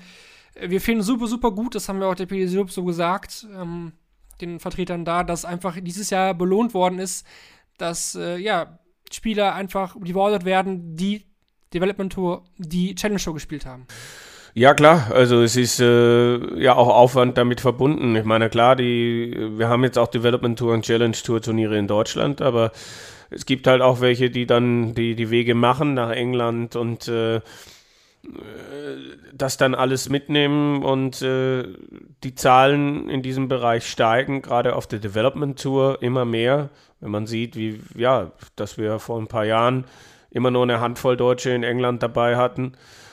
Das wird immer besser, es kommt immer mehr nach. Und jetzt haben wir halt eine Super League mit 15 Spielern unter 30 und 8 Spielern unter 25 und alles auch Spieler, die dieses Jahr dann entsprechend äh, äh, Ergebnisse erzielt haben. Niemand, der sich auf irgendetwas ausruhen kann, es sei denn, er hat es in die Top 16 letztes Jahr geschafft, aber ähm, ja, dass da dann nicht irgendwie andere noch eingeladen worden sind, äh, nur aufgrund ihres Namens. Das finde ich gut, das finde ich äh, sympathisch. Mir fehlte halt jetzt nur die offene Qualifikationsmöglichkeit und ähm, ja, in meinen Augen haben halt auch die Tourcard-Holder in der Super League nichts zu suchen. Aber auch da kann ich die Argumentation der PDC Europe verstehen. Spätestens wenn du eine TV-Übertragung anbieten willst, dann brauchst du Namen wie Max Hopp, wie Florian Hempel und so weiter, weil, weil du es sonst schwierig verkauft kriegst.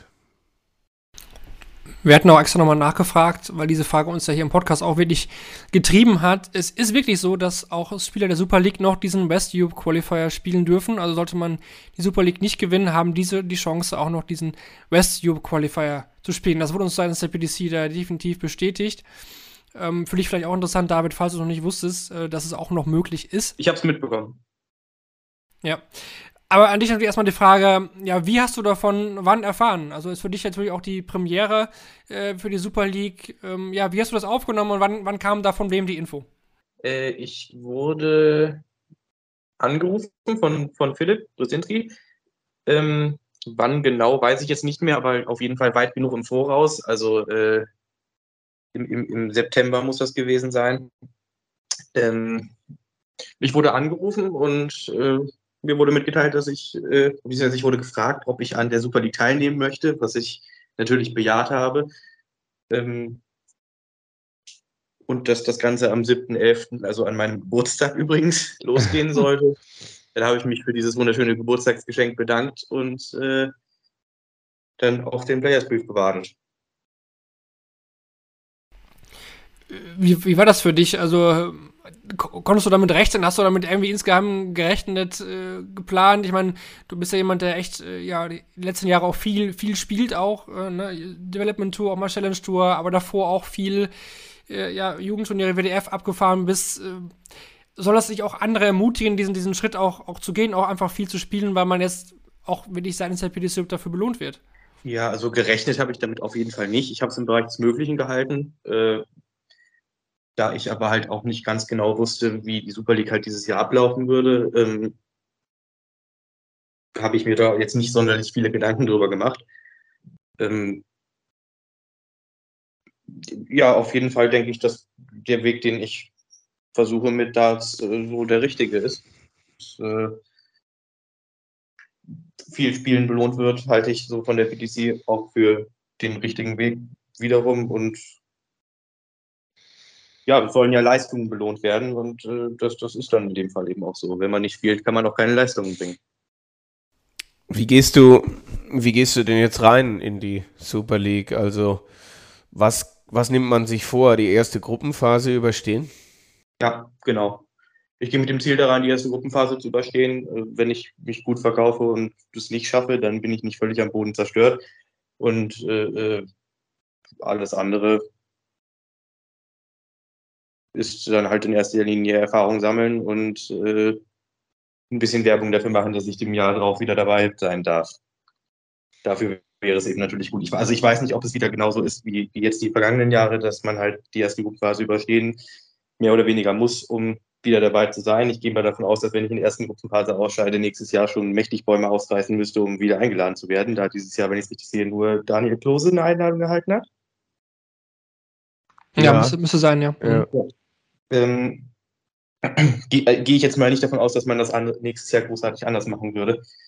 Äh, und es ist ja nun auch nicht unrealistisch, unter die ersten vier in der Sechsergruppe zu kommen, wenn ich dem ja, aber, meine Leistung ins Board bringe. Ja, was, was auch so ein bisschen rausgekommen ist an dem vergangenen Wochenende bei Gesprächen, die wir mit Offiziellen auch geführt haben, ähm, die Zeit der Super League an fünf, sechs Wochenenden im Jahr ist wahrscheinlich vorbei, Marvin. Ja, das ist in den Gesprächen definitiv rausgekommen. Wir haben da viel Pro- und Kontra-Diskussionen führen können, auch, auch was Seedings angeht. Ne? Wir hatten natürlich auch dann gesagt, okay, wie sieht es mit der Nordic und Baltic Tour aus, die ja auch an verschiedenen Wochenenden spielt. Da wurde es einfach jetzt auch gesagt, dass das aus produktionstechnischen Gründen einfach auch nicht mehr, nicht mehr möglich ist, so, so viele Wochenenden, so viele freien Wochenenden auch zu, zu finden, ne? weil der Kalender einfach so, so voll ist. Wir sehen das jetzt ja im Januar, ne? da ist jetzt auch nicht mehr viel, viel frei, der sonst wenigstens noch ein bisschen frei war nach der WM. Wenn man es mit Tukatola spielt, so wie es aktuell ist, ähm, ist es wahrscheinlich kaum machbar. Ja, parallel dann noch Challenge Tour, Women's Series und so weiter. Das ist eingeleuchtet, ähm, Seedings, äh, ja, wie es auf der Nordic Baltic Tour ja gibt. Challenge Tour, Development Tour hatten wir ja auch dann mit anderen nochmal besprochen. Auch da gab es viele Argumente dafür und dagegen. Das waren echt fruchtbare Diskussionen. Aber ja, unterm Strich kommt raus, dass es jetzt eigentlich das Modell ist für die nächsten Jahre. Ähm, natürlich ist dieses Jahr deutlich besser, dass es dann zum Ende des Jahres stattfindet. Letztes Jahr, okay, Corona muss man das nochmal ausklammern, aber dass da zumindest Leute rausfallen, die eh schon bei der WM mit dabei sind. Ob jetzt Zuckerholer mit dabei sein sollten oder nicht, ey, das können wir, das können wir immer offen diskutieren. Ich habe da auch ja, eine zwiespältige Meinung, aber es sind normal jetzt mit dabei. Aber eben auch viele frische Gesichter und schaut man sich das an. 15 von 24 Spieler sind unter 30. Ja, und 8 Spieler sind unter 25. Das ist eine, eine tolle Sache vom ursprünglichen Feld. Ähm, wahrscheinlich wird sie da noch, ja, dieser Schnitt sogar noch, noch besser, weil Stefan Siebmann ja nicht, nicht mit dabei sein kann. Leider hat er abgesagt und ähm, auch wenn der Name noch nicht ganz offiziell ist, es soll ein Spieler sein, der auch bisher keine Super League gespielt hat. Ähm, deswegen gehe ich da auch fast von aus, dass er auch aus der jüngeren Riege kommt. Würde also noch bedeuten, nochmal jünger, diese Super League.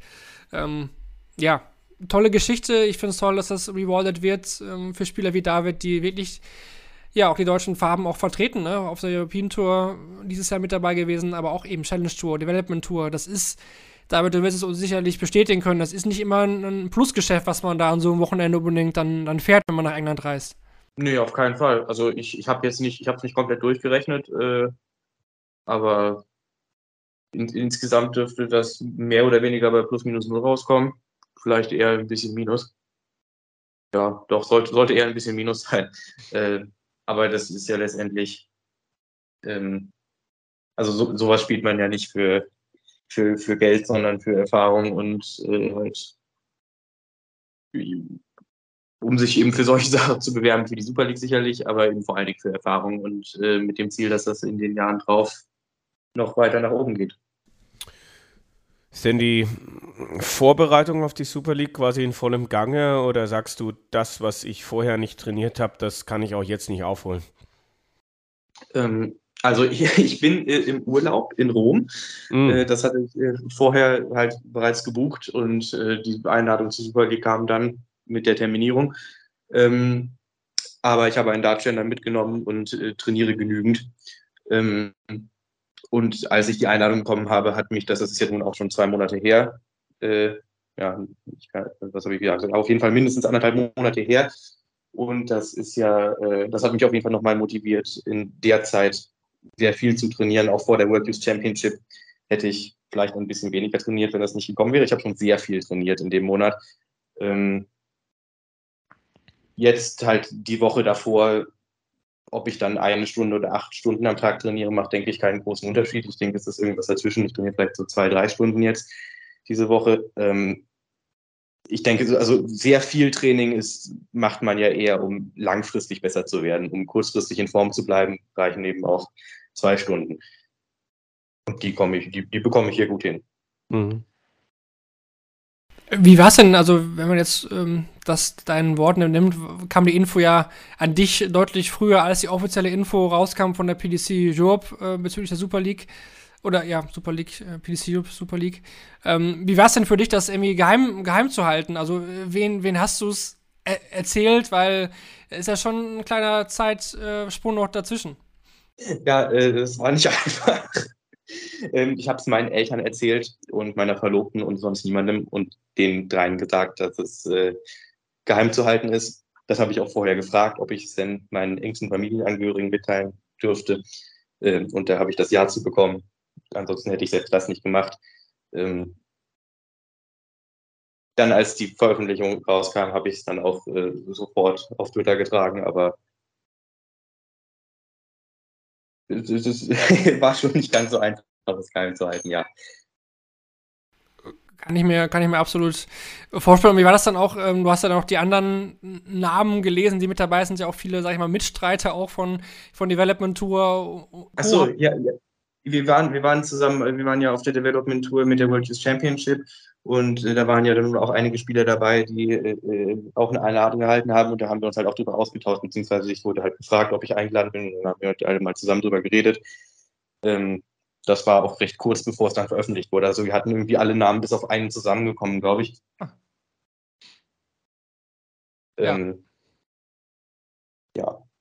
Ja. interessant, weil wir hatten ja, man stand ja so ein bisschen ähm, im Regen lange Zeit, ne, was die Super League angeht. Kann man echt schon, zumindest dann offiziell jetzt recht spät, die, die Info gut Sport 1 überträgt das Ganze natürlich wieder. Das heißt, es wird auch Spiele für dich dann im TV geben. Klar, du hast dieses Jahr schon European Tour Debüt gefeiert. Ähm, aber die, die Aufmerksamkeit ist ja auf diese Super League wirklich sehr, sehr hoch. Ne? Also wir können das bestätigen, Kevin. Super League ist ähm, in der Dartwelt von den deutschen Fans äh, sehr hoch angesehen, ist ein Thema, was viele beschäftigt und denke ich auch, dass da viele wieder ja, mit am, am Ball sein werden, auch am TV. Ähm, uns gehen wir vielleicht nochmal die, die Spiele auch durch jetzt, die mit, neu mit dabei sind oder die, generell mit dabei sind. Also wie gesagt, 23 Namen von 24 kennen wir. Ich denke mal, dass die im Laufe der Woche dann auch Nummer 24 dann veröffentlicht, sein, veröffentlicht wird. Ähm, Jonas Ablowski ist auch neu mit dabei. Da wird auch er, ähm, ja, Debutant wie du, Development Tour dieses Jahr einmal Achtelfinale. Auch da wird man wirklich belohnt dafür, dass er sich da auf die Turniere begeben hat. Dazu auch Robin Beger, äh, muss man sagen, auch eine tolle Entwicklung genommen dieses Jahr. Auch vor allen Dingen Development Tour stark. Jetzt einmal im Halbfinale, das deutsche Halbfinale gegen Nico Springer verloren. Ne? Auch da muss man sagen, wirklich eine, eine tolle Entwicklung auch auch schon öfter bei der Q-School dabei gewesen, jetzt auch bei der World Tour Championship äh, in der Gruppenphase knapp mit Matchstarts die K.O.-Phase verpasst. Äh, wen haben wir noch neu mit dabei? Marvin Koch, ja, toller Vorname, äh, aber ähm, ja, auch dreimal Achtelfinale schon auf der Development Tour gespielt, dieses Jahr zweimal. Auch da ähm, ist, wie gesagt, auch das belohnt worden, was wir schon genannt haben. Und äh, wen haben wir Ole Holtkamp. noch? Ole Holtkamp, ja, Ole, genau. Ole Holtkamp, gut. Auch ein bekannter Spieler, viel, viel DDV gespielt, äh, spielt dieses Jahr auch äh, einige WDF-Turniere mit, war jetzt zum Beispiel auch wieder in Ungarn am Wochenende mit dabei. Auch da, ne, ähm, seit Jahren auch schon diese Qualifier versucht, Development Tour, dreimal Finale habe ich hier stehen. Auch bei der World Youth Championship, äh, ja, mit dabei gewesen ja, auch das wirklich dieses Jahr German Masters gewonnen. Auch da ähnliche Entwicklung wie bei den genannten Spielern. Ja, Fabian Schmutzler. Ne? Ja, stimmt, ja gut. Ja, Schmutzler auch. Ist auch neu. Äh, wahrscheinlich die ja. kleinste Überraschung, das kann man schon sagen, ja. Ja, ich glaube, mit dem haben alle irgendwie in der, in der Super League gerechnet dieses Jahr, denke ich auch. Ähm, aus der jungen Riege haben wir dann äh, noch gut. Christian Munz ist auch noch ziemlich jung, ne? von dem haben wir jetzt lange nichts gehört. Ich glaube, da fällt es mir sehr, sehr schwer einzuschätzen, wie der ähm, ja, da agieren wird. Dieses Jahr eigentlich gar nicht gespielt, ne? auch keine, keine Q-School, aber eben qualifiziert gewesen. Und äh, ja, er hat ja auf der Pro Tour gezeigt ab und zu. Ne? Für, die, für die Development Tour ist er zu alt, oder? Ja, das ist er, ja. Müsste irgendwie 26, 27 sein, wenn ich. Ja, der ist, der ist jetzt auch äh, genauso alt wie ich, von 95, der ist 27. Der, der war jetzt für, für die Development Tour mittlerweile zu alt, ja, genau. Das stimmt. Der mit dabei, ähm, Marcel Gerdon, auch noch äh, ein junger Mann von 98. Hat ja letztes Jahr durchaus auch in der Super League gefallen, ne? Das ähm, kann man definitiv, denke ich, so sagen. Ähm, Kai Gotthard ist jetzt zwar schon lange dabei, aber ein bisschen älter als die anderen, aber auch der hat ja auch schon Super League ordentlich gespielt. Kevin, aber bei der Q-School erinnere ich mich dieses Jahr, war es auch gar nicht so weit weg von der Tourkarte. Ne? Ja, hat mit den, ich, ne? Ja, auch, also den einen oder anderen guten Run gehabt, ja. Ähm, ansonsten, ja, Max Hopp auch noch keine 30, klar. Ähm, Marcel Gerne. Franz ja, Marcel, Franz Rötsch, ja, völlig richtig. Äh, Marco Obst habe ich auch noch gesehen, Ricardo. Ja. Und ansonsten hast du natürlich noch Alteingesessene, ne? Ich meine, Evergreen, Dragutin Horvath, äh, Michael Hurz, ne, äh, René Adams, Nico Kurz gehört ja auch, obwohl er noch recht jung ist, zum Inventar irgendwie dazu. Manni Bilder. Ja, völlig richtig. Siehst du, wie bei so einem Quartett, was wir hier gerade zusammentragen. Und Lukas Wenig, Nico Springer sind auch noch nicht äh, alt, ne? weit weg davon, die beiden. Ja.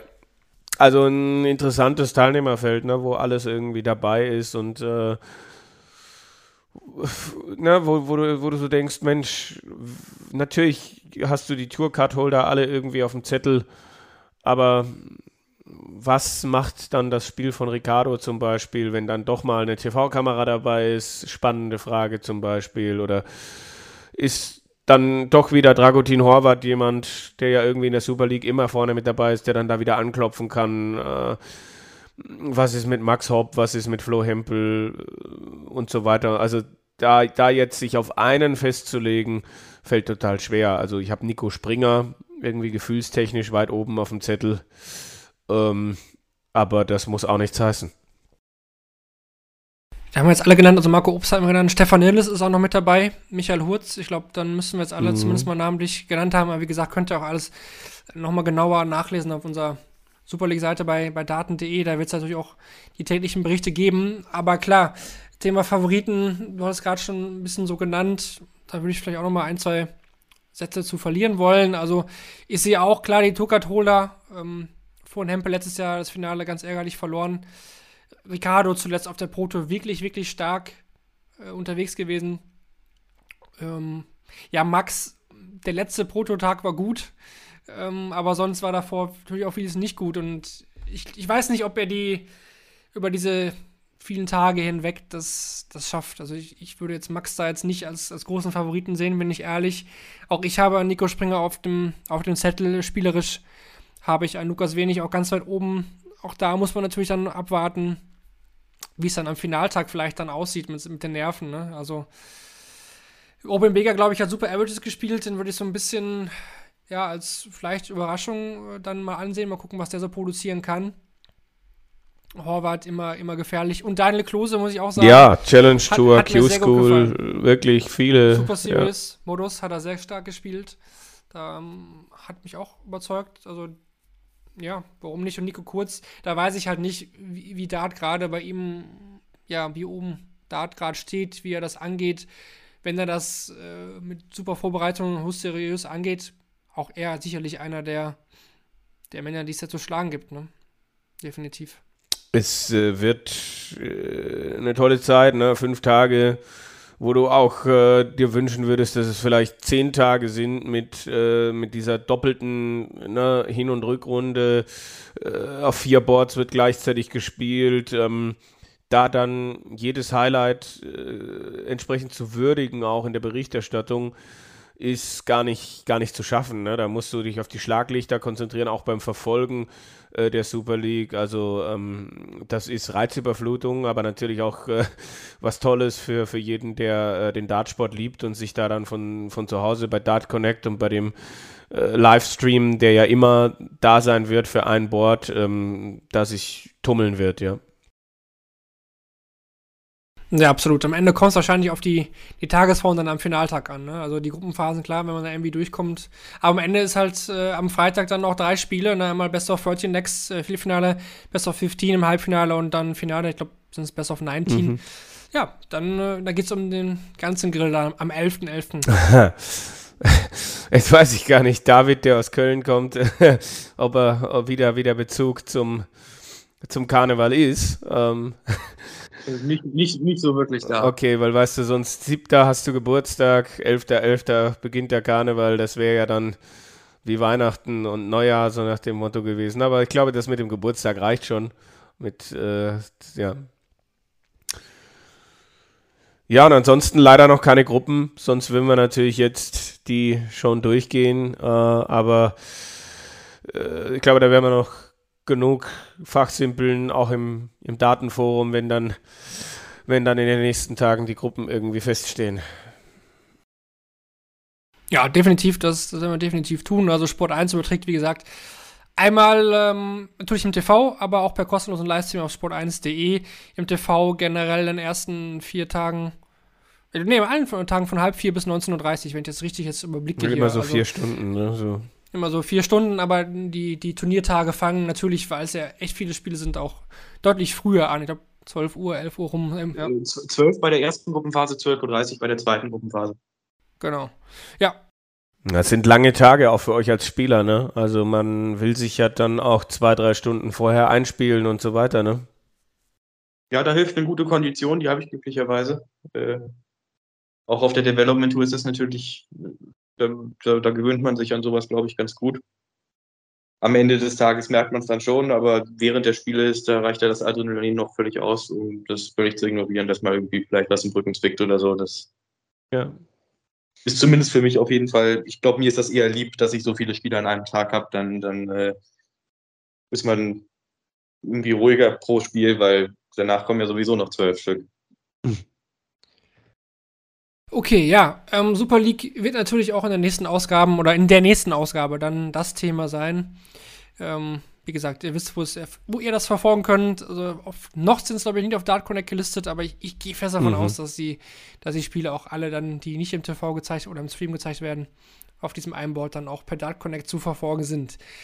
Dann würde ich sagen, kommen wir zum allerletzten Punkt heute, zum, zum Blog zu dir, Davids. Äh, wir machen das ja immer so, wenn wir einen Gast haben, am Ende Fragen nochmal nur an deinen Gast. Du bist jetzt ja schon alles mit uns äh, hier alles total gut durchgegangen, was das aktuelle Geschehen angeht, aber jetzt auch noch was zu dir, nur zu deiner Person. Wir haben immer beim ersten Mal, klar, wenn man zum ersten Mal hier ist, die Standardfrage schlechthin, wie du überhaupt zum Dartsport gekommen bist. Wann war das und äh, wie ist das zustande gekommen?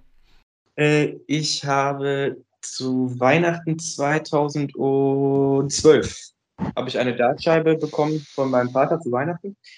Ähm, das war, erstmal wurde eine E-Dartscheibe gekauft, die hat er dann allerdings äh, äh, aufgehangen, ausprobiert und ihm sind die Darts immer rausgefallen, deswegen hat er die wieder zurückgegeben und eine Steel-Dartscheibe gekauft, was eine hervorragende Entscheidung war, meiner Meinung nach. Ähm, die wurde dann auf völlig falscher Höhe auf den Schrank gelegt, als ich noch, ich meine, ich war da dann, wie alt war ich da? Neun. Zehn, gerade zehn. Ähm, wir haben die WM 2013 dann verfolgt im Fernsehen und ich habe, äh, irgendwann wurde die Scheibe dann noch auf die richtige Höhe angeschraubt, aber ich habe immer nur zur WM halt ein bisschen mal ein paar Pfeile geworfen und da war nichts unter 50, 60 Darts dabei oder so und ich habe auch mich damit beschäftigt, das mal außerhalb zu machen. Und dann habe ich zur WM 2017 halt mal irgendwie Bock bekommen, außerhalb von zu Hause ein bisschen zu spielen und irgendwie mal geguckt, ob es nicht irgendwie einen Dartverein gibt oder sowas. Und habe halt auf das, äh, habe mal gegoogelt und ein Jugendtraining gefunden in einem Dartshop in Köln, das mittwochs stattfand und bin da hingegangen und äh, die haben mir gesagt, freitags ist immer ein Turnier in, in Köln. Und dann bin ich auch am Freitag zum Turnier gegangen und dann war ich halt drin. Äh, dann war ich jeden Freitag bei diesem Freitagsturnier, jeden Mittwoch bei dem Jugendtraining und habe drei Monate später mein erstes, äh, mein erstes größeres Turnier außerhalb gespielt. Das waren die German Open in Bochum damals, glaube ich, noch. Ähm, bin da mit hohen 40er, niedrigen 50er Averages ins Viertelfinale gekommen und habe 25 Euro Preisgeld bekommen. Ich weiß nicht wie, ich glaube, da habe ich mein Glück für die nächsten Jahre aufgebraucht. Aber äh, das, ja, danach war ich ja dann irgendwie auch auf allen DDV-Turnieren und so weiter und so fort. Also, äh, wa, wa, was hat dazu geführt, dass du, dass du dabei geblieben bist? Es hat mir doch wahnsinnig viel Spaß gemacht, äh, insbesondere das, äh, das, das Turnierspielen, halt Wettkampf. Ich war immer schon jemand, der sehr, sehr gerne irgendwie alle möglichen Spiele und Sport gemacht hat äh, und dabei auch immer einen, Wettkampf veranstalten wollte. Ich habe immer schon sehr, sehr viel Sport geschaut und lege da auch sehr viel Wert auf äh, das Wettkampfgeschehen dabei und das dann tatsächlich selber zu machen und dabei auch noch halbwegs gut zu sein. Also auch wenn ich, als ich dann angefangen habe, äh, Turniere zu spielen, nur 50 im Schnitt gespielt habe, reicht das ja bei einem Kneipenturnier, um zumindest in der vorderen Hälfte zu sein, regelmäßig. Und das hat mich mehr oder weniger süchtig gemacht und äh, da wollte ich dann nicht mehr mit aufhören. Dass es dann immer besser wurde und irgendwann zumindest ein bisschen Potenzial sich angedeutet hat, äh, hat das Ganze dann natürlich nochmal verstärkt. Die Entwicklungen gingen ja dann doch relativ schnell voran mit Erfolgen mit äh, auf nationaler und dann auch auf internationaler Ebene. Was, was hat dazu geführt, dass, dass du dich so schnell entwickeln konntest? Also ich glaube, äh, das kann nicht jeder äh, sagen, dass das dass man innerhalb von ja, wenigen Jahren oder vielleicht auch noch nicht mal einem Jahr, wo du dann 2017 angefangen hast, äh, so schnell vorankommt. ja, ich habe Ende 2017 noch mein erstes DTV-Finale erreicht, also noch im gleichen Jahr. Das war dann schon, schon nicht verkehrt. Und äh, ich denke, zwei Faktoren haben dazu geführt. Vor allem zum einen einmal Grüße gehen raus an den Max Buraba. Der hat mich sehr freundlich unterstützt, ohne da irgendwelchen Profit rauszuziehen und mich zu DTV-Turnieren gekarrt und so weiter, und zu NBDV-Turnieren damals noch. Ähm, und halt, naja, unglaublich viel Training. Also ich habe äh, mehr Dart gespielt als Zeit in der Schule verbracht, so in etwa. Und ähm, ich sage, wenn mir jemand sagt, dass ich Talent habe, dann verneine ich das immer und sage, ich habe zumindest ein halbes Potenzial. Also es, es, geht irgendwie nach oben und es ging auch relativ zügig nach oben, aber es, es hat von ganz unten angefangen. Was war das Highlight in der Zeit, äh, gerade mit den verschiedenen nationalen und internationalen Erfolgen?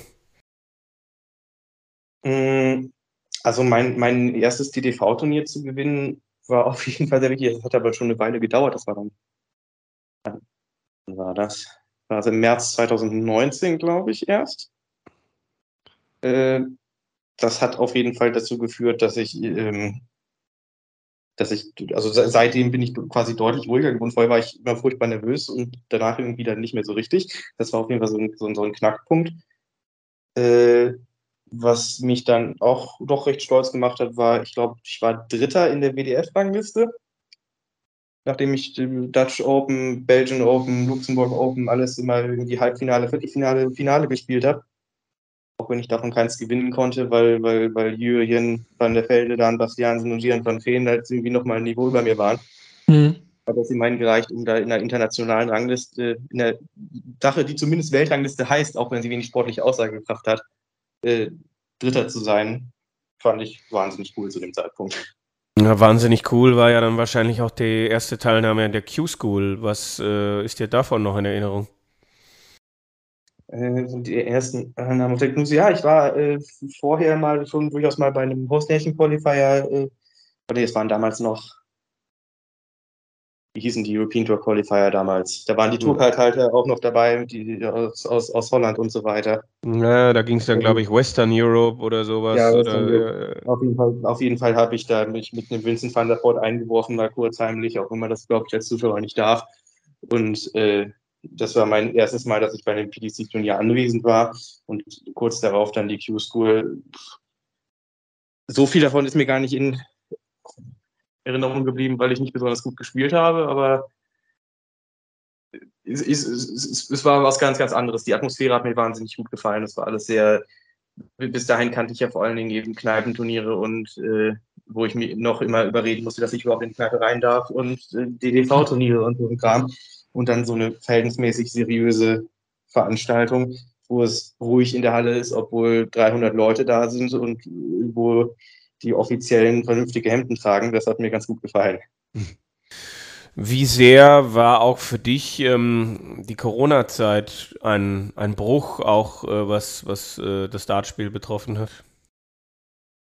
Äh, ja, recht sehr. Ich bin ja, ich habe mein Abitur gemacht Anfang 2020, als dann gerade die Pandemie richtig losging.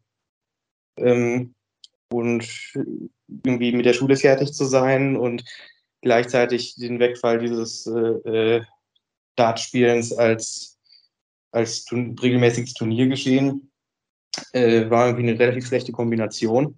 Und dann zusätzlich mit noch ein paar anderen privaten Problemen habe ich dann auch eine etwas längere Depression gehabt und fast gar kein Dart mehr gespielt, also auch nicht trainiert oder so. Und so wirklich aufgehört hat das ja dann erst Ende letzten Jahres. Ähm, ich bin in der Zeit aber halt, auch wenn ich meinen Wurf nicht verbessert habe in der Zeit und nicht erfahrener im Dartspielen geworden bin, äh, hat sich in meinem Kopf einiges verbessert. Nicht nur das Wegfallen der Depression, sondern auch, ich bin deutlich erwachsener geworden und dementsprechend auch viel, viel ruhiger auf Turnieren und das hat mir, diese Pause hat mir anscheinend gut getan. Und der Sprung auf die European Tour Bühne, die große Bühne, war dann der nächste äh, logische Schritt? ja, erstmal, ich habe mir für diese Saison das Ziel gesetzt, bei der World Youth Championship dabei zu sein. Mhm. Ähm, das war insofern für mich der nächste logische Schritt, die European Tour Qualifier zu schaffen. äh, habe ich nicht wirklich drüber nachgedacht. Ähm, da habe ich mir auch keine Ziele gesetzt und es hat halt einfach irgendwie geklappt. Am nächsten Tag bin ich dann mit mächtig Fieber aufgewacht, aber äh, Spaß gemacht hat es mir trotzdem. Und ja, ich, ich werde es nächstes Jahr versuchen zu wiederholen. Das wäre dann der nächste logische Schritt, das erneut zu schaffen, nachdem ich mir das Ziel gesetzt habe. Bühne, mal das, äh, die gesundheitliche Geschichte dann ausgeblendet. Wie war das auf der großen Bühne? Äh, sehr schön. Es hat mir sehr gut gefallen. Ich war auch nicht wirklich nervös oder so. Ähm, ich habe halt auch jetzt beim, beim ersten Mal habe ich mir dann halt das Ziel gesetzt, einfach Spaß zu haben in erster Linie. Ich glaube, das hat man auch gesehen. Ähm, wenn ich das nochmal schaffe, dann werde ich versuchen, so gut wie möglich zu spielen und zu gewinnen. Dann werde ich vielleicht mich nicht umdrehen, nachdem ich das erste Leck gewonnen habe, aber dafür vielleicht noch etwas besser spielen. Die World Youth Championship als Ziel hast du angesprochen und auch als, ich glaube, einziger Deutscher dann die Gruppenphase überstanden. Die Nico letzten, Springer, ja, okay, okay. Äh, ähm, als einer von zwei Deutschen die, die Gruppenphase überstanden und die letzten 32 erreicht. Äh, wie, wie war das und äh, hast du damit gerechnet?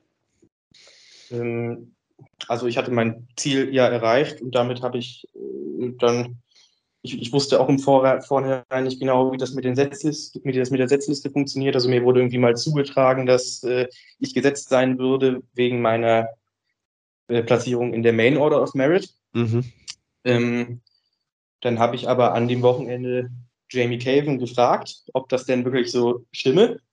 Und äh, er meinte, er hat, er hat mich gefragt, ob ich denn eine Tourcard hätte, was mich zwar geschmeichelt hat, aber äh, doch höflich verneint habe. Und daraufhin meinte er dann nein, aber ähm, er hatte wohl nicht ganz verstanden, dass ich auf der European Tour gespielt hatte und dementsprechend war ich dann doch gesetzt. Ähm, das hätte, also auch wenn ich in der Gruppe mit Josh Rock gewesen wäre, dann okay, hätte das vielleicht nicht so funktioniert, aber ich habe mir die Setzliste dann letztendlich auch verdient und ich hatte auch keine besonders einfache Gruppe, wenn auch nicht die schwerste, dafür, dass ich gesetzt war. Und ähm, da habe ich mir dann kein neues Ziel gesetzt, aber ich wollte natürlich trotzdem weiterkommen. Und das hat auch hervorragend funktioniert. Ich stand im ersten Spiel äh, gegen Cam Crabtree, gegen den ich auf der Challenge Tour verloren hatte. Da hat er 90 gespielt und ich 85 oder so. Ähm, stand ich 3-2 vorne und er hatte Anwurf und dann spiele ich einen Elber zum Break, um dann zum Match anzuwerfen. Das, also da habe ich unter Druck auch hervorragend funktioniert und das, das hat mir sehr viel Selbstvertrauen gegeben, dadurch die Gruppenphase zu kommen. Und insgesamt zufrieden mit äh, den letzten 32 und äh, dieser. Ja. Gegen Bialetski 6-3 verloren. Ich meine, gut, das äh, war nicht mein bestes Spiel, aber es war auch nicht mein schlechtestes Spiel. Ich habe, glaube ich, 79 im, im Schnitt gespielt. Alles in Ordnung. Ja, jetzt muss man natürlich nochmal nachhaken. Ähm, stetige Entwicklung ist da.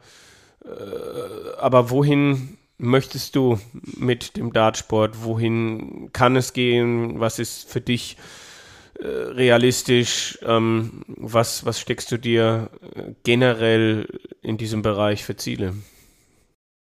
Äh, auch wenn ich mir für ein, eine Saison recht äh, realistische Ziele stecke, die ich dann vielleicht ein bisschen überschieße. Für die Zukunft habe ich durchaus große Ziele und das, das ist auf der Pro Tour zu spielen.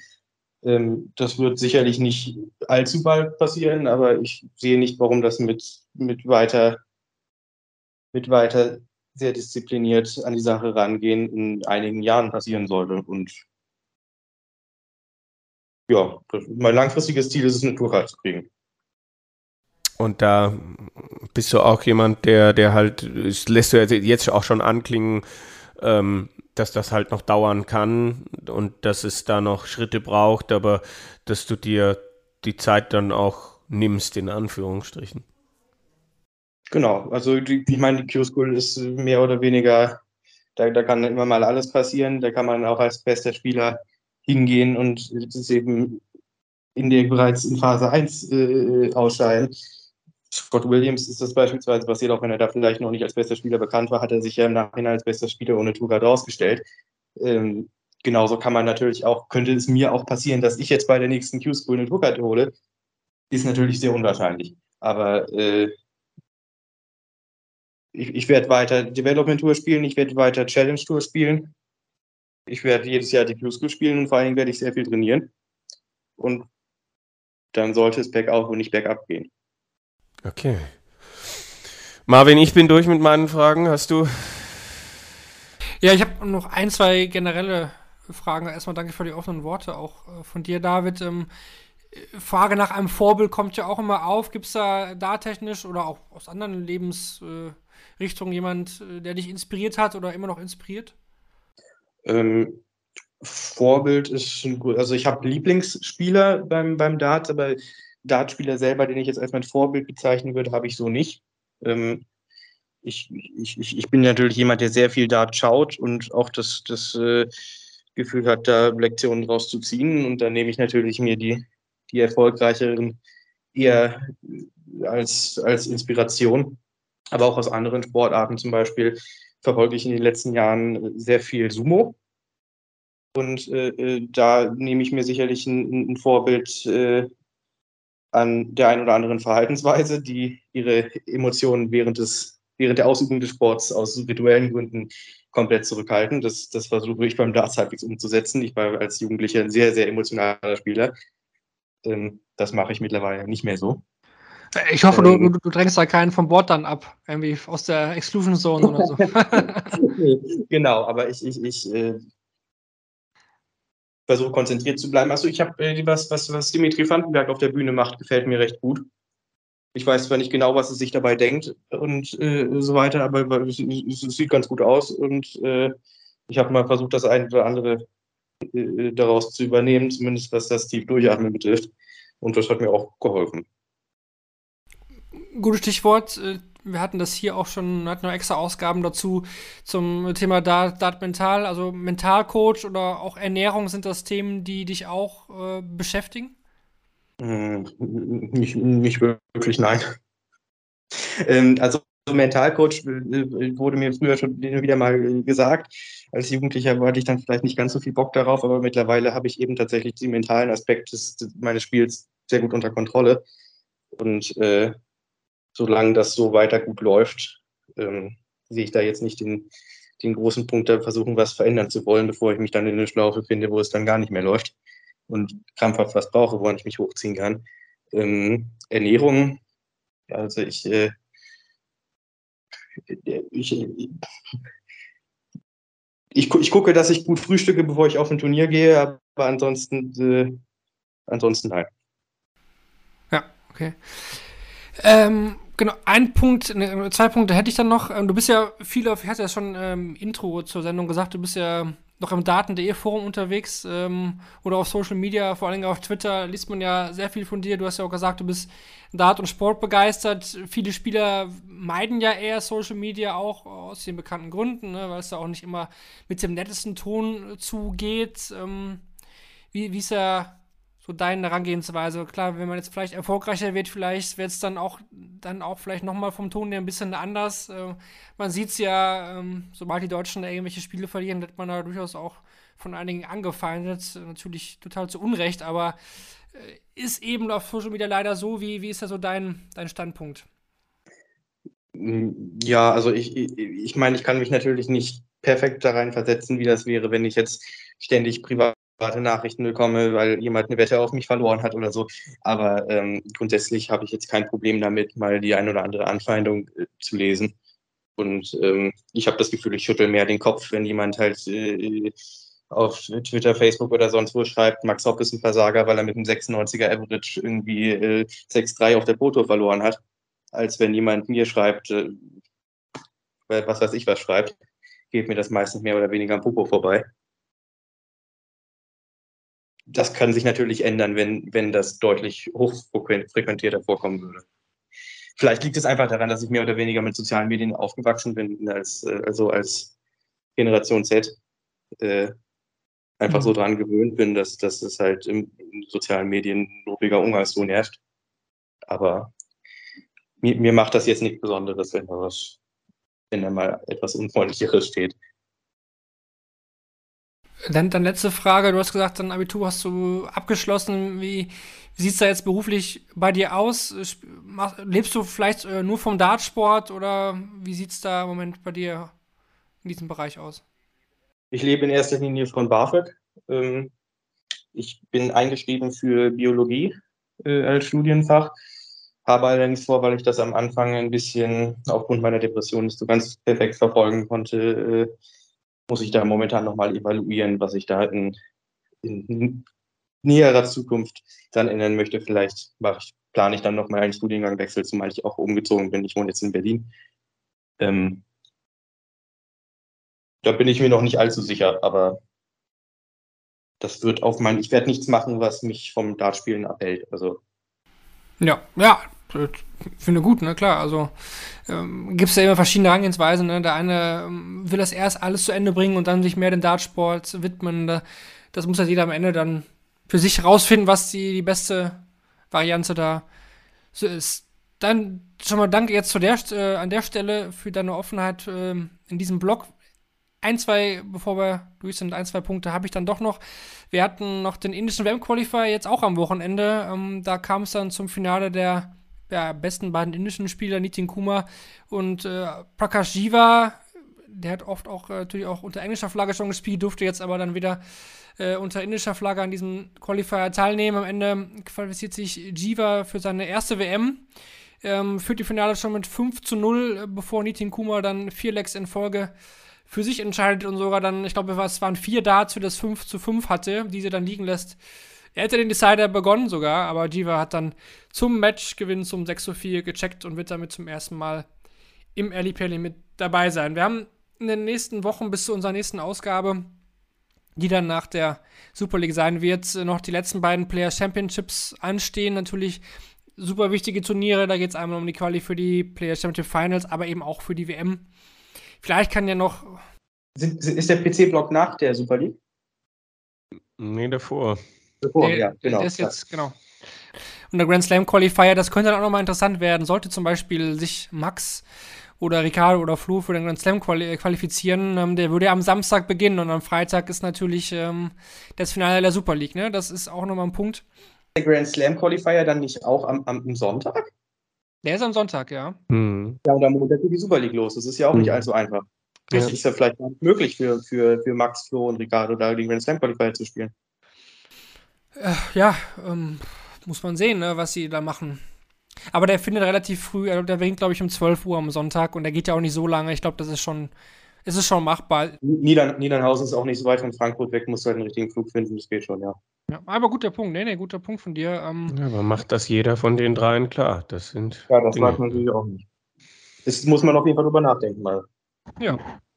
Definitiv. Nochmal ein guter Einwurf da. Aber ja, jetzt ähm, Freitag, Samstag die letzten beiden Player Championship und sonntags der Grand Slam Qualifier.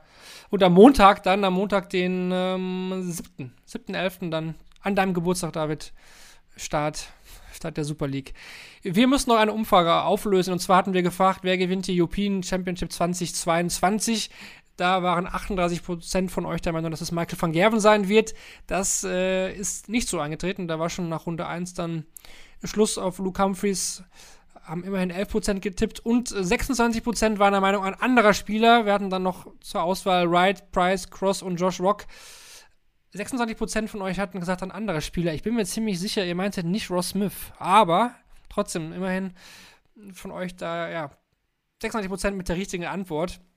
Und auch zur Super League werden wir diese ähnliche Umfrage wie immer auf Spotify äh, beantwortbar mit euch veranstalten. Wer gewinnt die PDC Europe Super League 2022? Da gehen wir wieder ein paar Spieler vor, wo ihr dann abstimmen könnt und auswählen könnt, wer für euch der Sieger sein wird. Ja, ich denke, wir haben alles besprochen, die European Championship analysiert, ähm, Women's Series Bo Reeves haben wir eigentlich ge alles gesagt. Die Stats hatten wir, Forscher, Super League und auch zu dir, David, viel Spannendes erfahren, wie ich gerade schon gesagt habe. Danke für deine offenen Worte, für die Zeit, die du auch hier genommen hast. Ist definitiv nicht äh, selbstverständlich. Danke dir, vor allem im Urlaub. Gerne, danke, hat mir Spaß gemacht. Ja, das freut uns doch, Kevin. Und ja, wir machen dann nach der Super League weiter mit der Analyse, würde ich sagen. Ne? Ja, es gibt jetzt äh, geht Schlag auf Schlag, definitiv. In dem Sinne, Dankeschön an alle fürs Zuhören. Äh, schaut noch gerne nochmal an die alten Folgen rein, vor allem Martin Schindler zuletzt. Ich denke, da gab es auch einige spannende Informationen, die vielleicht noch nicht jeder hatte. Daten der YouTube-Channel, bleibt dabei. gibt es Interviews, all in. Ihr wisst, wo ihr uns findet. In dem Sinne, Dankeschön fürs Zuhören. Macht's gut. Wir hören uns dann mit der Analyse der Super League wieder. Bis dahin, eine gute Zeit. Ciao. Ciao.